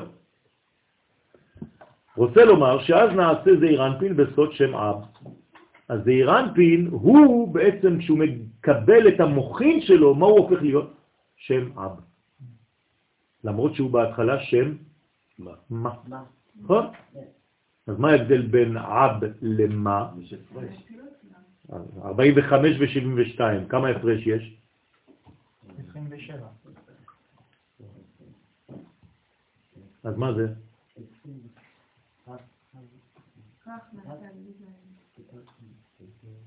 27. 27, מה זה 27? גב ויש פלוס מנצחת. כך, מה? כזה? שם השם שקיבל עוד אחד. שם. השם שקיבל עוד אחד, הוא לא צריך לקבל. רק כשאתה. נמצא בזעירנפין, בלב, ואתה בזכות זך, אתה יכול לקבל את שם אב. אה, זך, במקום בסדר? אז, זך. כלומר, אם אתה בזעירנפין, שם מה הגאולה, צריכה להזדכך. אתם צריכים להזדכך, אנחנו צריכים להזדכך, והשם אה מגלה זכות, מוסיפים לו זך, והזכות הזאת זה בעצם 22 אותיות וחמש כפולות. וזה זך. ואז מוסיפים ל-45 שם מה עוד זך מדרגות, ויוצא לך שם עם. אז אתה מגלה את המוחין שבתוך הזעירנטים. לכן צריך להזדכך, כדי לקבל מוחין צריך להזדכך. הוא מפרש עוד מה שאמרו חז"ל, לליבי גיליתי, ואמר והורית אית לה רשע וגופה וליבה ופימה ואיברים. אז מה זה התורה? התורה הקדושה שאנו לומדים, יש לה כמה בחינות. סוד הראש של התורה, שהוא כללות חב"ד, והגוף של התורה, שהוא כללות ו' קצוות, ולב של התורה, שהוא הערה כללית המתגלה בלב מן המוחין של חוכמה, בינה ודעת, ויש פה לתורה שהיא סוד המלכות בבחינת לאה ורחל. ואיברים הם סוד המלכות בבחינת רחל. זה כבר מדרגה של גילוי של הפה לתוך הגוף, שהיא נתקנת מאיברים, זה זעיר אנפין. אז אתם רואים כמה מדרגות יש לתורה. לתורה יש ידיים, רגליים, פה, עיניים, אוזניים, הכל. והיא בחינת מעשה הנעשה באיברים. אז בסוף זה מגיע עד לאיברים, עד לעשייה. האם אתה מפרק את התורה לגורמים, ואתה תופס רק חלקים חלקים, פרקטלי, אתה בעצמך מפוזר. אתה לא מבין את האחדות הכוללת. וזה יסוד גדול ברב קוק, האחדות הכוללת. בסדר? באורות הקודש. כגבנה דאית בישראל, כן שיש בנשמות של ישראל התלויות באותיות התורה. אותו דבר, הנשמות שלנו הן תלויות באותיות, האותיות זה, זה רומז לי על איזה מדרגה הנשמה שלי נמצאת. אני חייב להסתכל על האות שלי בתורה. אני מסתכל על יוד. אני חייב להסתכל על האות הזאת. כשמרימים ספר תורה, וזאת התורה אשר שם משה, כל אחד צריך להסתכל על האות שהוא נכלל בתורה דרך האות הזאת, שפותחת בשם שלו. דהינון רשים, ראשי עמה שהם ראשים, דהיינו ראשי העם כמו המלך והנשיא, שהם מבחינת הכתר. אז יש מדרגות, מדרגות. כל אחד הוא מבחינה שונה. יש מלכים, יש נשיאים, יש כל מיני מדרגות. ומנהון עיינין, ויש מהם שהם סוד עיניים, דהיינו מבחינת החוכמה. אז תלוי באיזו ספירה אתה קשור, ואתה יכול להיות קשור לכמה ספירות, ואחת דומיננטית ביניהן. זה מורכב מאוד, זה לא כל אחד סתם חלק אחד. הדאו דכתיב זה שכתוב, והיה אם מעיני העדה שהם חכמי העדה. ואית מנהון ליבה, ויש מהם שהם מבחינת בינה, בלב. דהינו לקבל 70 סנהדרין, שהם כנגד 70 סנהדרין, נגד שבע תחתונות, שזה אירנטי, הכלולות בבינה, שכל אחת כלולה מעשר. אז יש מדרגות ומדרגות. כל אחד צריך לגלות בבוא הזמן את המדרגה שהוא בעצם אחוז בה. זה נקרא ושבו איש אל משפחתו ואיש אל אחוזתו, אל המקום שהוא נאחז בקודש. כן? תשובו. מתי זה יקרה? תשובו. איך כתוב תשובו? ככה. בלי בד. כמה זה בגמטריה? תש"ח. בתש"ח תחזרו איש אל אחוזתו ואיש איש אל משפחתו. אני לא צוחק, זה, זה, זה חידושים אמיתיים, זה לא אני ממציא. בסדר? אז תשובו, זו התשובה האמיתית. בשנת תש"ח תהיה תשובה לעם ישראל. ואז כל אחד לאט לאט, בשנים שאחרי תש"ח, כן, יתחילו לגלות מדרגות, מדרגות, מדרגות, מדרגות בעניין הזה. זיכור. כן, זיכור. ומשה ואהרון על גביים. הדגשה של פה, של, שלא כולנו אותו דבר. נכון, בוודאי. זה דבר ש... אסור לחשוב שכולם אותו דבר. מי שחושב שכולם שווים הוא טועה. אין שוויון בעולם הזה. אם היה שוויון, אז לא היינו צריכים את כולם. היינו לוקחים רק אחד. אין שוויון, אנחנו משלימים אחד את השני, ולכן הכל אמיתי, וצריך כל הזמן להסתכל גם על הצד השני, אי אפשר ללמוד תורה באוזן אחת. חייב לשמוע את הצד הזה ואת הצד הזה ולעשות שכינה ביניהם. ואהרון על גבי הוא, ומשה ואהרון היו למעלה על השבעים סנהדרין. אז הנה, שבעים סנהדרין ומשה ואהרון. משה חוכמה, אהרון בינה. אוקיי? תמיד חוזרים על אותו עניין. כי הם היו מושרשים ביסודות של אבא ואמא. לכן אהרון יותר קרוב לעם, כי הוא כמו אמא, ש- עם הילדים, ומשה הוא קצת מורם מהעם, כן? עליון. ועמהם היו בסנהדרין עין בית חכמים. כלומר, כולם ביחד 72. דלא חסרים מעלמא כבתיו שאינם חסרים מן העולם כמותם. כי בכל דור ודור, תשימו לב עכשיו, יש 72 צדיקים, לא 36. לא, 36 זה רק חצי. כן, יפה, יש שתי מדרגות. כן, זה 36, זה כמו ו', אבל ו' זה ו' כפול ו', כפול 2. זאת אומרת שיש בעצם 36, שקוראים להם למד ב', כן, שהם מחזיקים את העולם, למד ב' צדיקים, למד ו', סליחה, למד ו' צדיקים, אבל יש למד ו' כפול 2, צריך לדעת את זה. אז אה, בחסד לאברהם, שם הוא מסביר איפה הם נמצאים. 36 כאן ו-36 שם, בלי להגיד לכם את זה. אז עין בית צדיקים, שהם בבחינת 70 סנהדרין ובבחינת משה ואהרון, תמיד. אז יש את המשה של הדור, ויש את האהרון של הדור, לפעמים זה משה אהרון, כן, אם הוא כהן אז בכלל. אחת שאלתי מת השם, שאלתי את, כן, אז זה, זה המדרגה, ומתחתיו יש ל"ו. ודאי הוא, וזה מה שאמרו חז"ל, לליבי גיליתי את הקץ. דהיינו לעין בית צדיקים הגדולים כמספר לליבי. כלומר, לליבי גיליתי 36 כפול 2, בעולם הזה יודעים את סוד הגאולה. לא לפחד. איפה 36 הם שם? אה, זה אמרתי מקודם. אז בינתיים הם בספר חסד לאברהם. קשה להוציא אנשים מספר. צריך לחפש, לחפש, עד שלא, לשלף אותם משם, ופתאום הם יוצאים החוץ. כמה זמנים הם נשארו באותיות.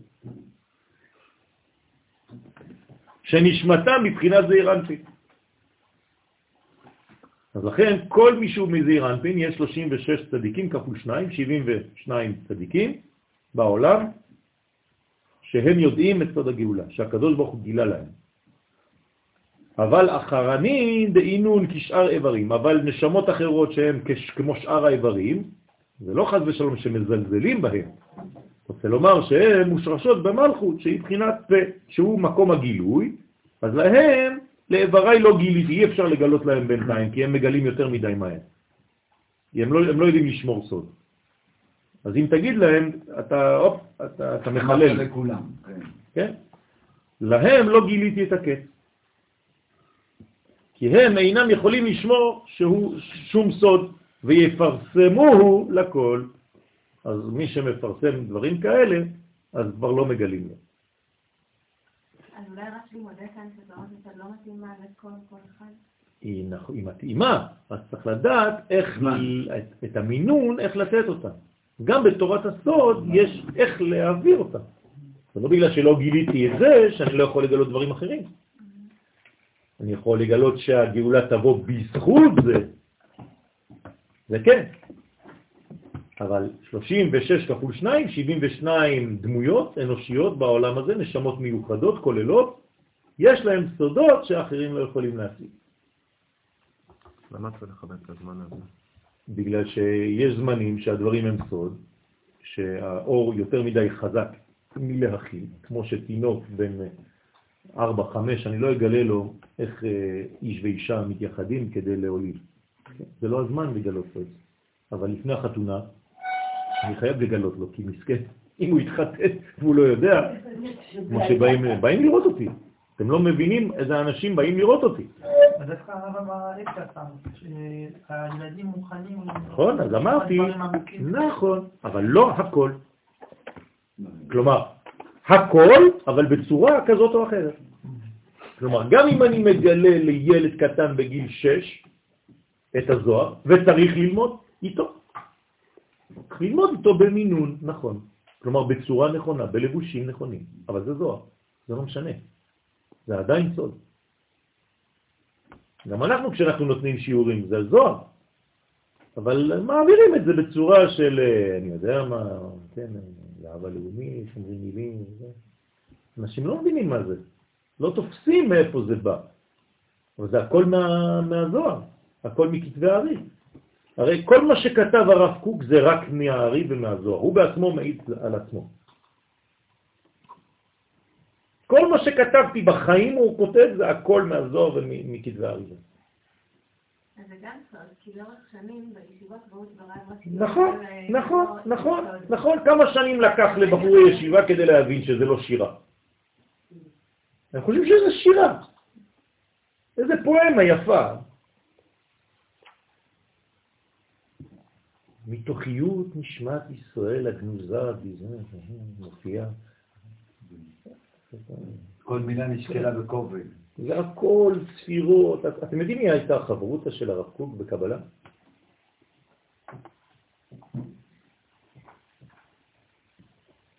הלשם.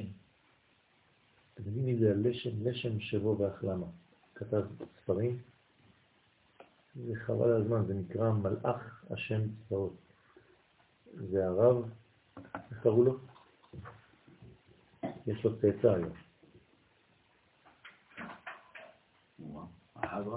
אה? אחד, אחד, אחד גדול, רב גדול. מה, מהשיטה החרדית היום, כן? זה הצאצא שלו, מה, מה, מהגוון החרדי. אה, גדול העולם בתורה. נו, מעניין. אתם לא זוכרים? מעניין. אתה צריך לדעת, צוריאל. הוא שומר סוד, הוא לא יגלה. בסדר. טוב, לא נגיד עכשיו. וצריך צריך לדעת שזה, שזה גדולי עולם. אתם יודעים מי זה, מי, מי זה הלשם? הלשם קיבל את ההסכמות של כל מה שהוא כתב רק מאיש אחד, מהבן איש חי. הוא אמר, אני לא, לא אכפת לי מכולם, אם הבן איש חי נותן לי הסכמה, אני הולך עם זה. שלמה ישוע? אלישיב, הרב אלישיב. הרב אלישיב זה הצאצא של הלשם. עכשיו, הרב אלישיב הראשון, כן, הלשם, שקראו לו גם אלישיב, הוא קיבל את ההסכמה שלו מהבן איש חי. והוא היה חברותה של הרב קוק בזוהר, בסודות. ולכן כשהסולם, בעל הסולם, כתב את הפירוש שלו לזוהר, ממי הוא קיבל הסכמה? מהרב קוק. תסתכלו בזוהר של הסולם, אם יש פה, ההסכמה היא של הרב קוק. אף אחד לא שם לב לזה, אף אחד לא יודע. כן, יש שם סולם, כן, אני רואה הזוהר עם הסולם. תביאו פרק א', חלק א'. לא רצה לקבל אה, הסכמה מאף אחד. אמר, אם הרב קוק נותן לי, אני מסודר. אז למה העולם הדתי לא נוגע את סליחה, מחילה. חסר לך סנטימטר. לא, לא חסר לה, הנה, היא הצליחה. העולם החרדי גם לא מחזיק מהרב קוק. מה? לא, זה מעניין, זה מעניין, למה העולם דתי-לאומי לא לא נוגעת את הזוהר? ציבורי. מה פתאום? מה אתה חושב לא נכון? נו, זה זה קשה. זה לא נכון, זה לא נכון. מסכים, מסכים.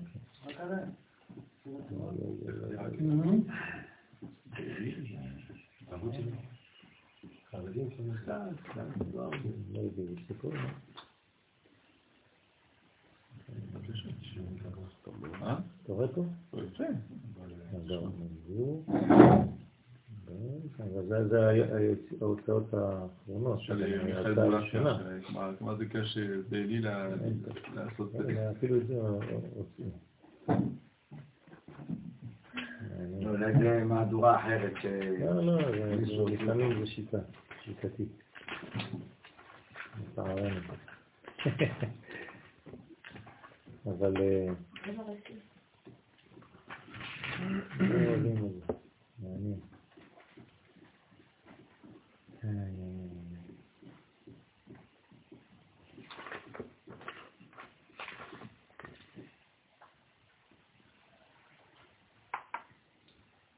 פה הביאו את הרב דוויק הכהן, אה, את הרב זוננפלד, זה אותו, אותה תקופה, כן? ופשוט דילגו על הרב קוק, כואב לי. אז הוא, וואו, וואו, וואו, זה, הוא מי שחתם.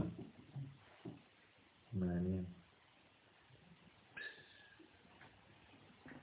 טוב, אני אראה לכם את זה ב... הוא אומר את זה בכלל, בעל הסולם אומר את זה. דרך אגב, יש ספר אה, שאתם יכולים לרכוש, ספר אה, חדש שנקרא שני המאורות הגדולים. שני המאורות הגדולים, כן, הוצאה שלפני 4-5 שנים, שמחברת בין הרב קוק לבין הרב אשלם.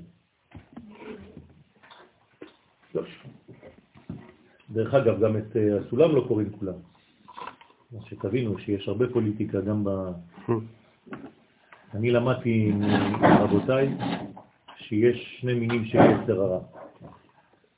יצר הרע הגדול, הפשוט, שאומר לך אל תלמד תורה, ויש יצר הרע יותר עדין, שאומר לך את הספר הזה אל תקרא. צריך להיזהר, אני לא נכנס לעניינים האלה. ברוך השם, גדולי ישראל מבחינתי הם גדולי ישראל, ואני צריך ללמוד מכולם. ואסור חז ושלום לזרוק אנשים ככה בגלל שאתה לא באותה שיטה. אני קורא גם את הספרים של אה, הרב יואל מסטמר. כי חשוב, כי למרות ההתנגדות הוא מקבל את העובדה שאנחנו מלכות. אנחנו מלכות. כן, שמדינת ישראל היא מלכות, רק שהוא מתנגד למלכות הזאת. ויש צדק בכמה דברים שהוא אומר. אני גם את זה צריך ללמוד. הוא גדול ישראל, גם אם הוא לא מהשיטה שלי. טוב. אז איפה היינו? ברקיע שישי, אני חושב. שישי? אז זה ה-72, כן, צדיקים. לכן, ואמר עוד, וכן באורייתא שבעים פנפין, וכן יש בתורה 70 פנים, כנזכר, תליין מטרן תורות. ולכן עכשיו אתם מבינים למה יש שתי תורות. הרי אם יש 70, והם תלויים משתי תורות ששורשם יסודות של אבא ואמא, אז גם פה אתם רואים 36, 36. תורה שבכתב, תורה שבעל פה. תורת הסוד, תורת הפשט. והיינו אורייתא דבכתב, התורה שבכתב ששורשה ביסוד באבא, ואורייתא דבעל פה ששורשה ביסוד באמא. עכשיו, תמיד אמרנו שתורה שבעל פה היא נשמה לתורה שבכתב, היא יותר עליונה. אז איך? אצל אברהם. פשוט מאוד, כי אתה לא יכול לגלות שום דבר מאבא, אלא דרך אמא. לכן מהבחינה הזאת היא יותר גדולה. זה לא שהיא יותר גדולה בקומה שלה, אה, היא גדולה באלמנט הגילוי. ולכן בלבוש, כמו רחל, למה רחל היא עיקר הבית ולא לאה? כי היא מגלה את מה שלאה הסתירה. אצל לאה זה גנוז ואצל רחל זה גלוי, למרות שהן, שהן תאומות. אתם יודעים שהן תאומות, נולדו מאותה בטן, לאה ורחל. תאומות, בול! זה אנשים לא יודעים. למה? כי תורה שבכתב ותורה שבעל פה הן תאומות. עולם הבא ועולם הזה הם תאומים. תאומים. הוא ממשיך ואומר, ובגלותה כתוב חלק ליבם. אה, מה זה הגלות עכשיו? חלק ליבם. כלומר, הלב שלהם מחולק לחלקים. אין לב אחד. כאילו הלב נחתך לחלקים. ליבם מספרו עין ב', נכון? חלק ליבם, חלק 72. אה. מקודם היינו לליבי, עכשיו ליבם, זה אותו דבר. הוא משחק עם האותיות. חלק ליבם, חלק 72.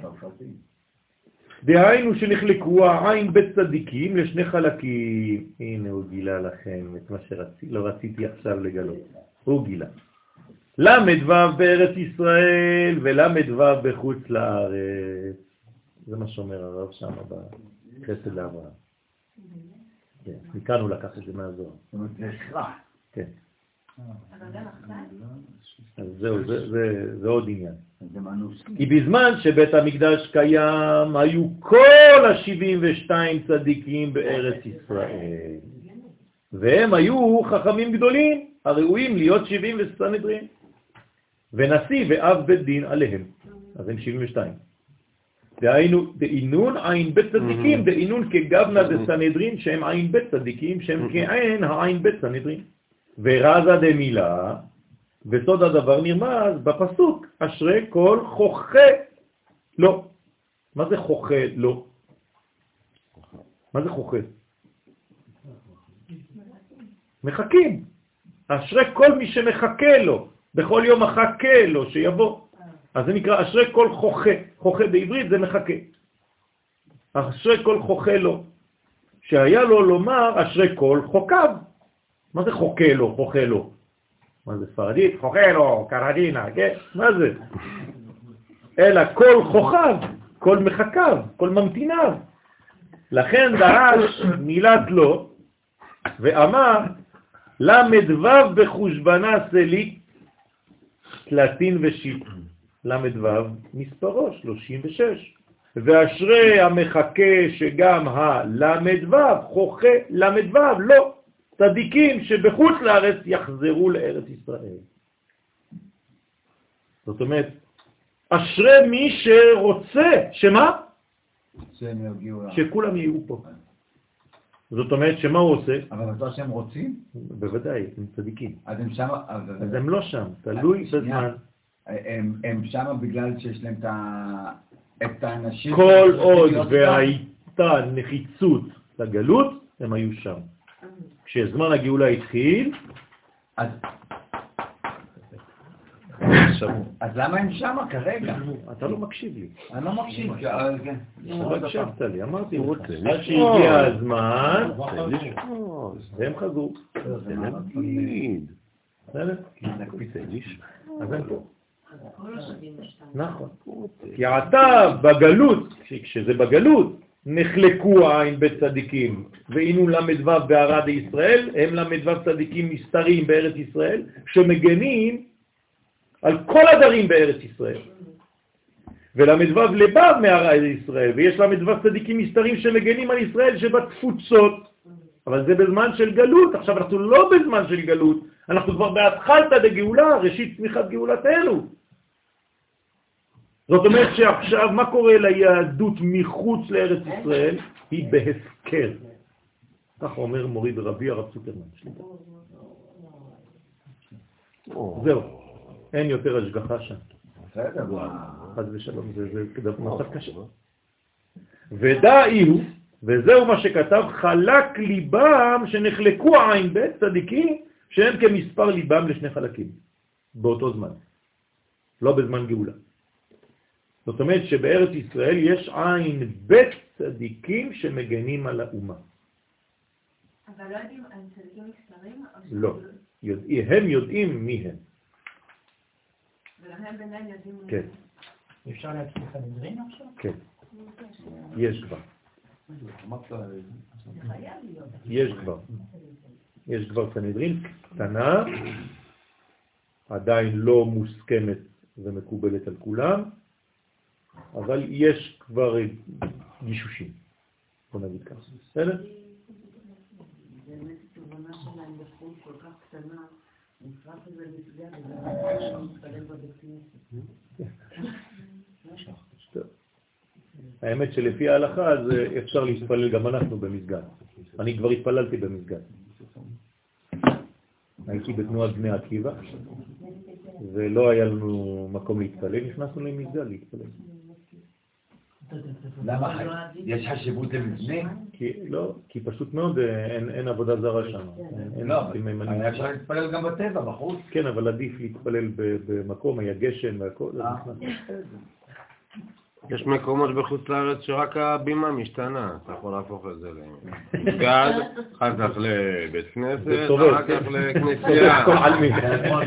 זה רק השקלים שאתה שם בקופה, זה- זה העניין.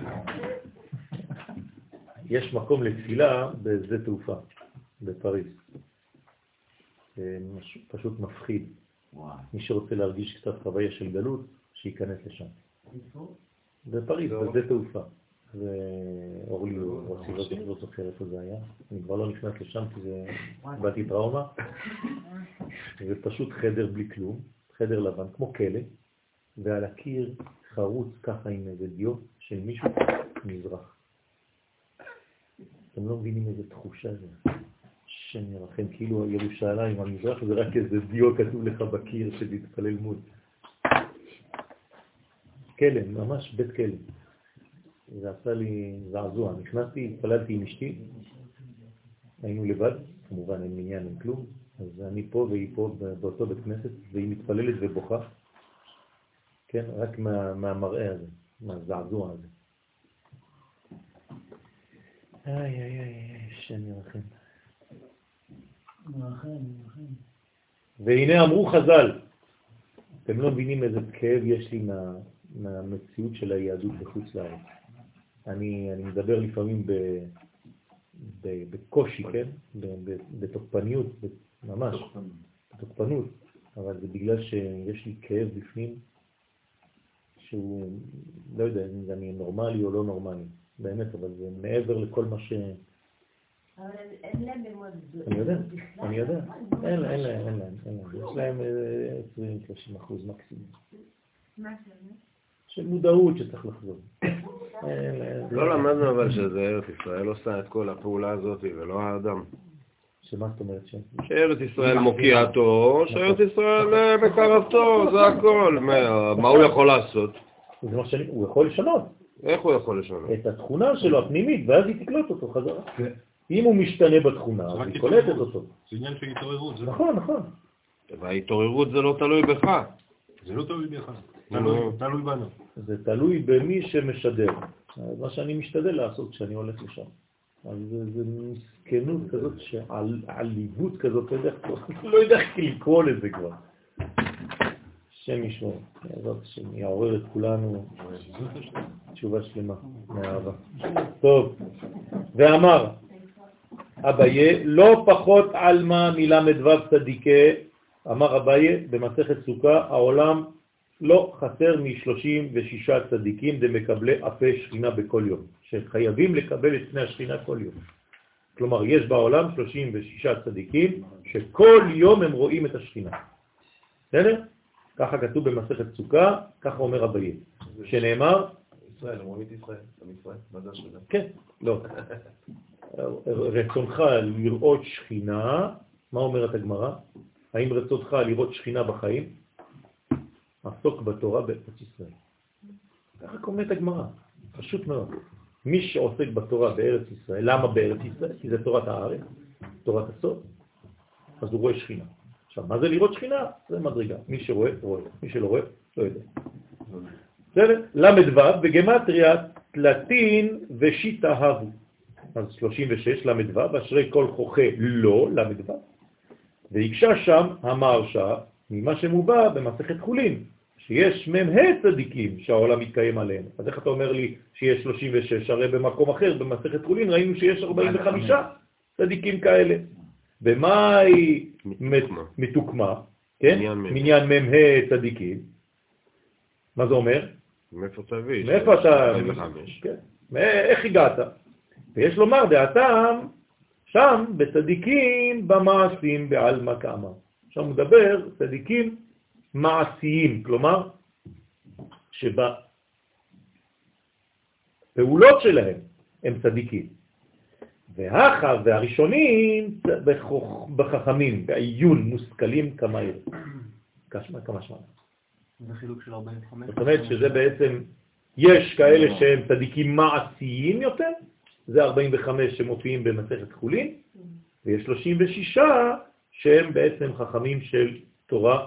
לא, אה, 27 של- זה יהיה. סליחה? אם זה 45 אז זה יהיה 27. כן, כן, של, חכמים בעיון, מושכלים כמה הם.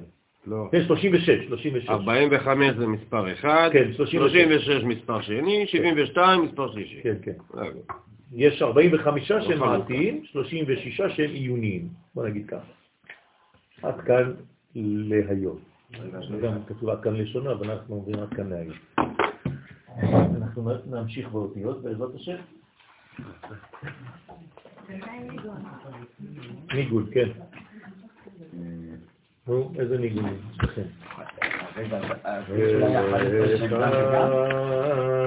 השם אקרא ולשם אכנה אליך אקרא ולשם שם השם השם היה עוזרי שם השם וכונני השם היה שם השם השם היה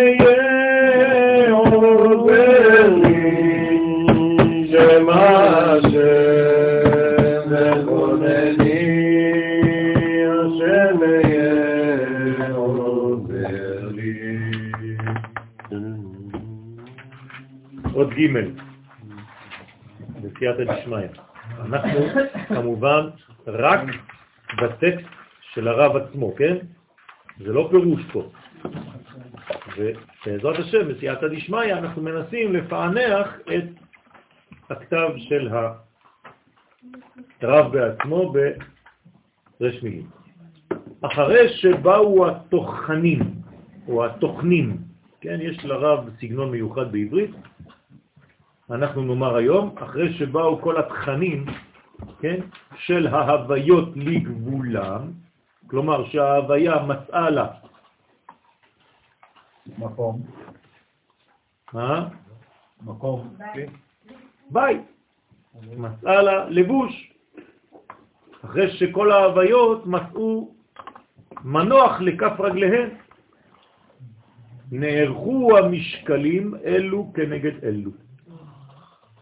אז יש עכשיו צורך לערוך משקלים, כלומר איזונים, שהכל יהיה במשקל נכון, במידה נכונה.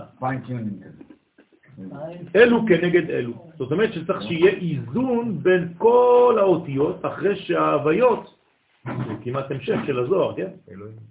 שהשמות ההוויות ימצאו בעצם מקום לנוח, לשבת בשמות של גבולות, בשמות אלוהים. זה מה שאומר הרב ברמז, נכון? ומציאות המשפט, עכשיו צריך בשביל זה מציאות המשפט. הרי איך קוראים למשפט בלשון תורנית? אלוהים. זאת אומרת, תראו איך הרב ברמזים כותב לנו את מה שלמדנו בזוהר. הוא מסכם את האלף והבית, נכון? נכון.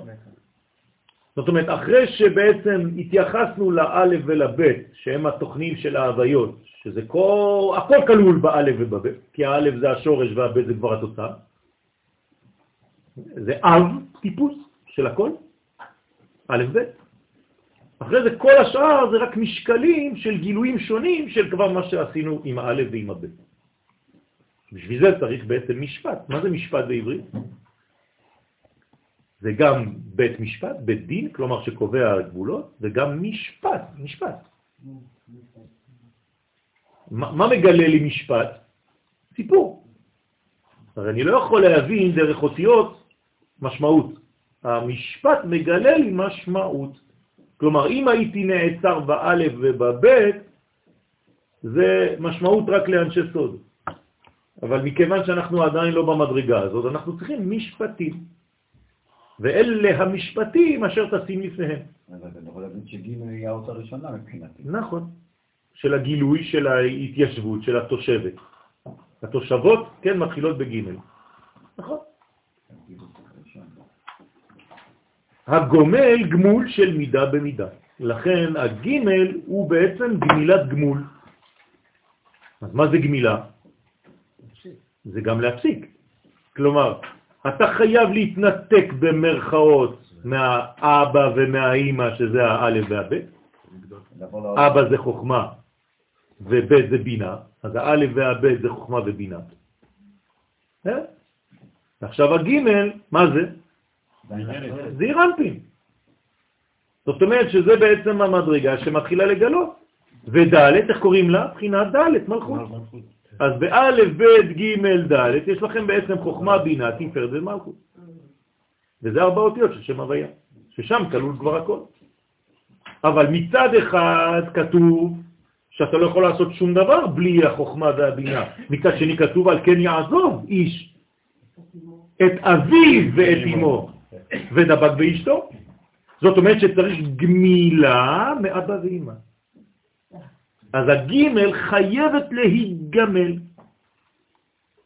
לכן הרואה גמל בחלום, סימן טוב לו.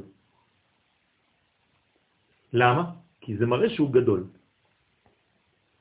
והוא גם הופך להיות, הוא בעצמו, משפיע, כי גומל זה גדלתי עכשיו, אני יודע, אני בעצמי לתת, אני לא רק בבחינת מקבל. זה משפיע, נותן. ולכן זה אירנפין, מתי הוא הופך להיות גדול? כשהוא קיבל ומשפיע. זה הגדלות. של מידה במידה. אז מה זה מידה במידה? כל מידה במידה הראויה. כלומר, הוא יודע למלא, הרי זה אירנפין זה בדעת חדרים ימלאו, אז כל חדר צריך למלא אותו בתכונה המיוחדת לאותו חדר. במילים אחרות, כשאני מתייחס לציבור, אני צריך לראות קודם כל, לפני שאני פותח את הפה, עם מי אני מדבר. גם אם הכנתי שיעור כתוב, יכול להיות שאני לא אתן את השיעור הזה. זהירות, אל תהיו נעולים במה שכתבתם. לפעמים אני מגיע לשיעור, ממש, כמו שאני אומר לכם. אני רואה את הדפים שלי שצילמתי, אני מסתכל על האנשים, ואני מקבל איזה מין מסר, אל תפתח את זה היום בכלל, אל תיגע בזה. ואני לא יודע להסביר איך בכלל, ואני לא נוגע בשיעור. אני ככה מלטף את כל מה שכתבתי במילים כאלה, ואני עושה לעצמי איזה חיבור כזה. לא היה ולא נברא, לא כתוב לי כלום. אני כאילו מסתכל כדי להרגיע את האנשים, כי הם חושבים שאני ממציא דברים. צריך לדעת למי אתה מתייחס. לכן הגומל גמול של מידה במידה, בא והתגלה, או בוא והתגלה. כלומר, בית א' זה לא סתם. בוא זה בית א', והתגלה. זאת אומרת שאם אתה רוצה עכשיו לגלות, אתה צריך לגלות את הא' ואת הב', אבל אתה מתחיל בב' כדי לגלות את האלף, נכון? כי אתה בעולם של בטים. כן, זה משהו אחר. אבל אני בעולם של ב', נכון? הרי אין ספר שמתחיל בדף א', נכון? אין גמרא שמתחילה בדף א', אסור להתחיל בדף א'. זה רק דף ב' והלאה. אז אם אני רוצה לגלות משהו בעולמי, אני בדף ב', נכון? למה אני חייב להיות בדף ב'? כי אחת דיבר אלוהים, שתיים זו שמעתי, אני לא יכול לשמוע א'. אז אני חייב את הב', אז מהב' אני חוזר לא', זה נקרא עולם הבא. אז בא או בוא והתגלה. אתם מבינים מה זה פרשת בו? זה הב' שחוזרת לא'. למה? כי יש גאולה. ג' ראשונות מתגלות. גם יתאר שאלו אשר היו כיונקים משדי האם. מי זה הם היונקים משדי האם? התינוקות. כלומר, כל מי שהוא עדיין במדרגה של קטנות, של יניקה. הרי יש מדרגה של עיבור, יניקה ומוחים. אז מי שעדיין יונק משדי האם, קשורים אל היסוד המחיה בראשית ההתגלות של כל היש. נכון? אז הם קשורים ליסוד שמחיה בראשית ההתגלות. מי זה ראשית ההתגלות? הבא. כלומר, הבינה. לכן בראשית ברא, ברא זה עולם הבריאה, לכן זה בינה. אז משם היונקים, כלומר, מה יוצאים בעצם מהשמיים, מה יורדים מהשמיים לעולמנו? שני דדים. כן, אם היינו קצת אה, עם דמיון אה, מפותח של אה, אומנות, כן, ציירים, היינו רואים בעצם מהתקרה של המציאות שני דדים שיורדים לעולמנו. ומהדדים האלה אנחנו יונקים. דרך אגב, הדבר הזה הוא מוחשי. איפה? בבית המקדש. יש וילון בבית המקדש, ומשני, מהווילון שבין הפרוכת, מהקודש הקודשים לבין הקודש, יש בעצם בתוך קודש הקודשים את הארון, נכון? זה הבליטות של הבדים אבל. נכון. בארון, כן, יש לכם את הבדים שנושאים את הארון, פה נכנסים בלולאות, בסדר? שני הבדים האלה, כלומר שני המקלות האלה, מצופים זהב, פה יש וילון, ומי שמסתכל מאחורי הווילון הוא לא רואה את זה, הוא רואה רק ככה, שניים. זה בולט בכוונה. בסדר? זאת אומרת שמה זה אומר לנו? שבעצם זה כמו הדדים שבולטים מעבר למסך בין העולם הפנימי לעולם שבחוץ. אוקיי? אז זה בעצם העולם שלנו. זה מה שמתגלה ביש. נגמלו ונעשו עומדים בתוכן מיוחד לעצמם, אבל ברגע שהם גדולים, הם כבר לא צריכים לינוק מהאם. הם ינקו, גמילה מהיניקה, נכון? אז הם הופכים להיות בעצם נגמלים על ידי זה שהם הופכים להיות גומלי חסדים. גומלים הם בעצמם. אז אני אומר הגומל. מה זאת אומרת שאתה אומר הגומל? מה זה הגומל לחייבים? טובות. שגמלני. הוא גמל עליי? לא גמל עליי, כן? אבל הוא גמל עליי, הוא גמל לי טובה, ואני צריך בעצם להמשיך את הגמילה הזאת לאחרים. אז אני משתף בגמילה שלי את האחרים. נגמלת כבר? כן, צריך להיגמל מהרבה דברים בחיים שלנו. מה? יש אפילו מכונים לא לגמילה. לא, כל מיני דברים. מה? אני שואל אם- אם- אם אם- אם זה שאתה נותן לאחרים, כן, אתה יוצר את מצב הגמילה שלך. נכון. אתה יכול לזרז, אתה יכול לזרז את מצב הגמילה ברגע שאתה מתחיל לתת. כלומר, אני אגיד לכם את אני זה יכול לעזור בפשוט. למישהו ככה גם יפה להיגמל? מאוד. נכון. נכון. לא- נכון. מה נעשה? אז אני-. אני אני אגלה לכם עכשיו סוד. כשמישהו. בא לראות אתכם במצב לא טוב, במצב של מועקה, האדם לא מרגיש טוב, מה תגידו לו? תתחיל לתת. אתה כל הזמן במצב של קבלה, בגלל זה אתה לא מרגיש טוב. בגלל זה אתה קטן, בגלל זה אתה במועקה, כי אתה כל הזמן רק מקבל. ברגע שתתחיל לתת, אתה תתחיל לצאת מכל הבעיות שיש לך בחיים. ודרך הנתינה שלך אתה תפתור את הבעיות. מתגדלים בתוכיותם על ידי תנועתם העצמית המכוונת להיות מקבלים את הופעת השפעה ההווייתית. תשימו לב כמה מורכבות יש פה. להיות מקבלים את הופעת ההשפעה. מה זאת אומרת?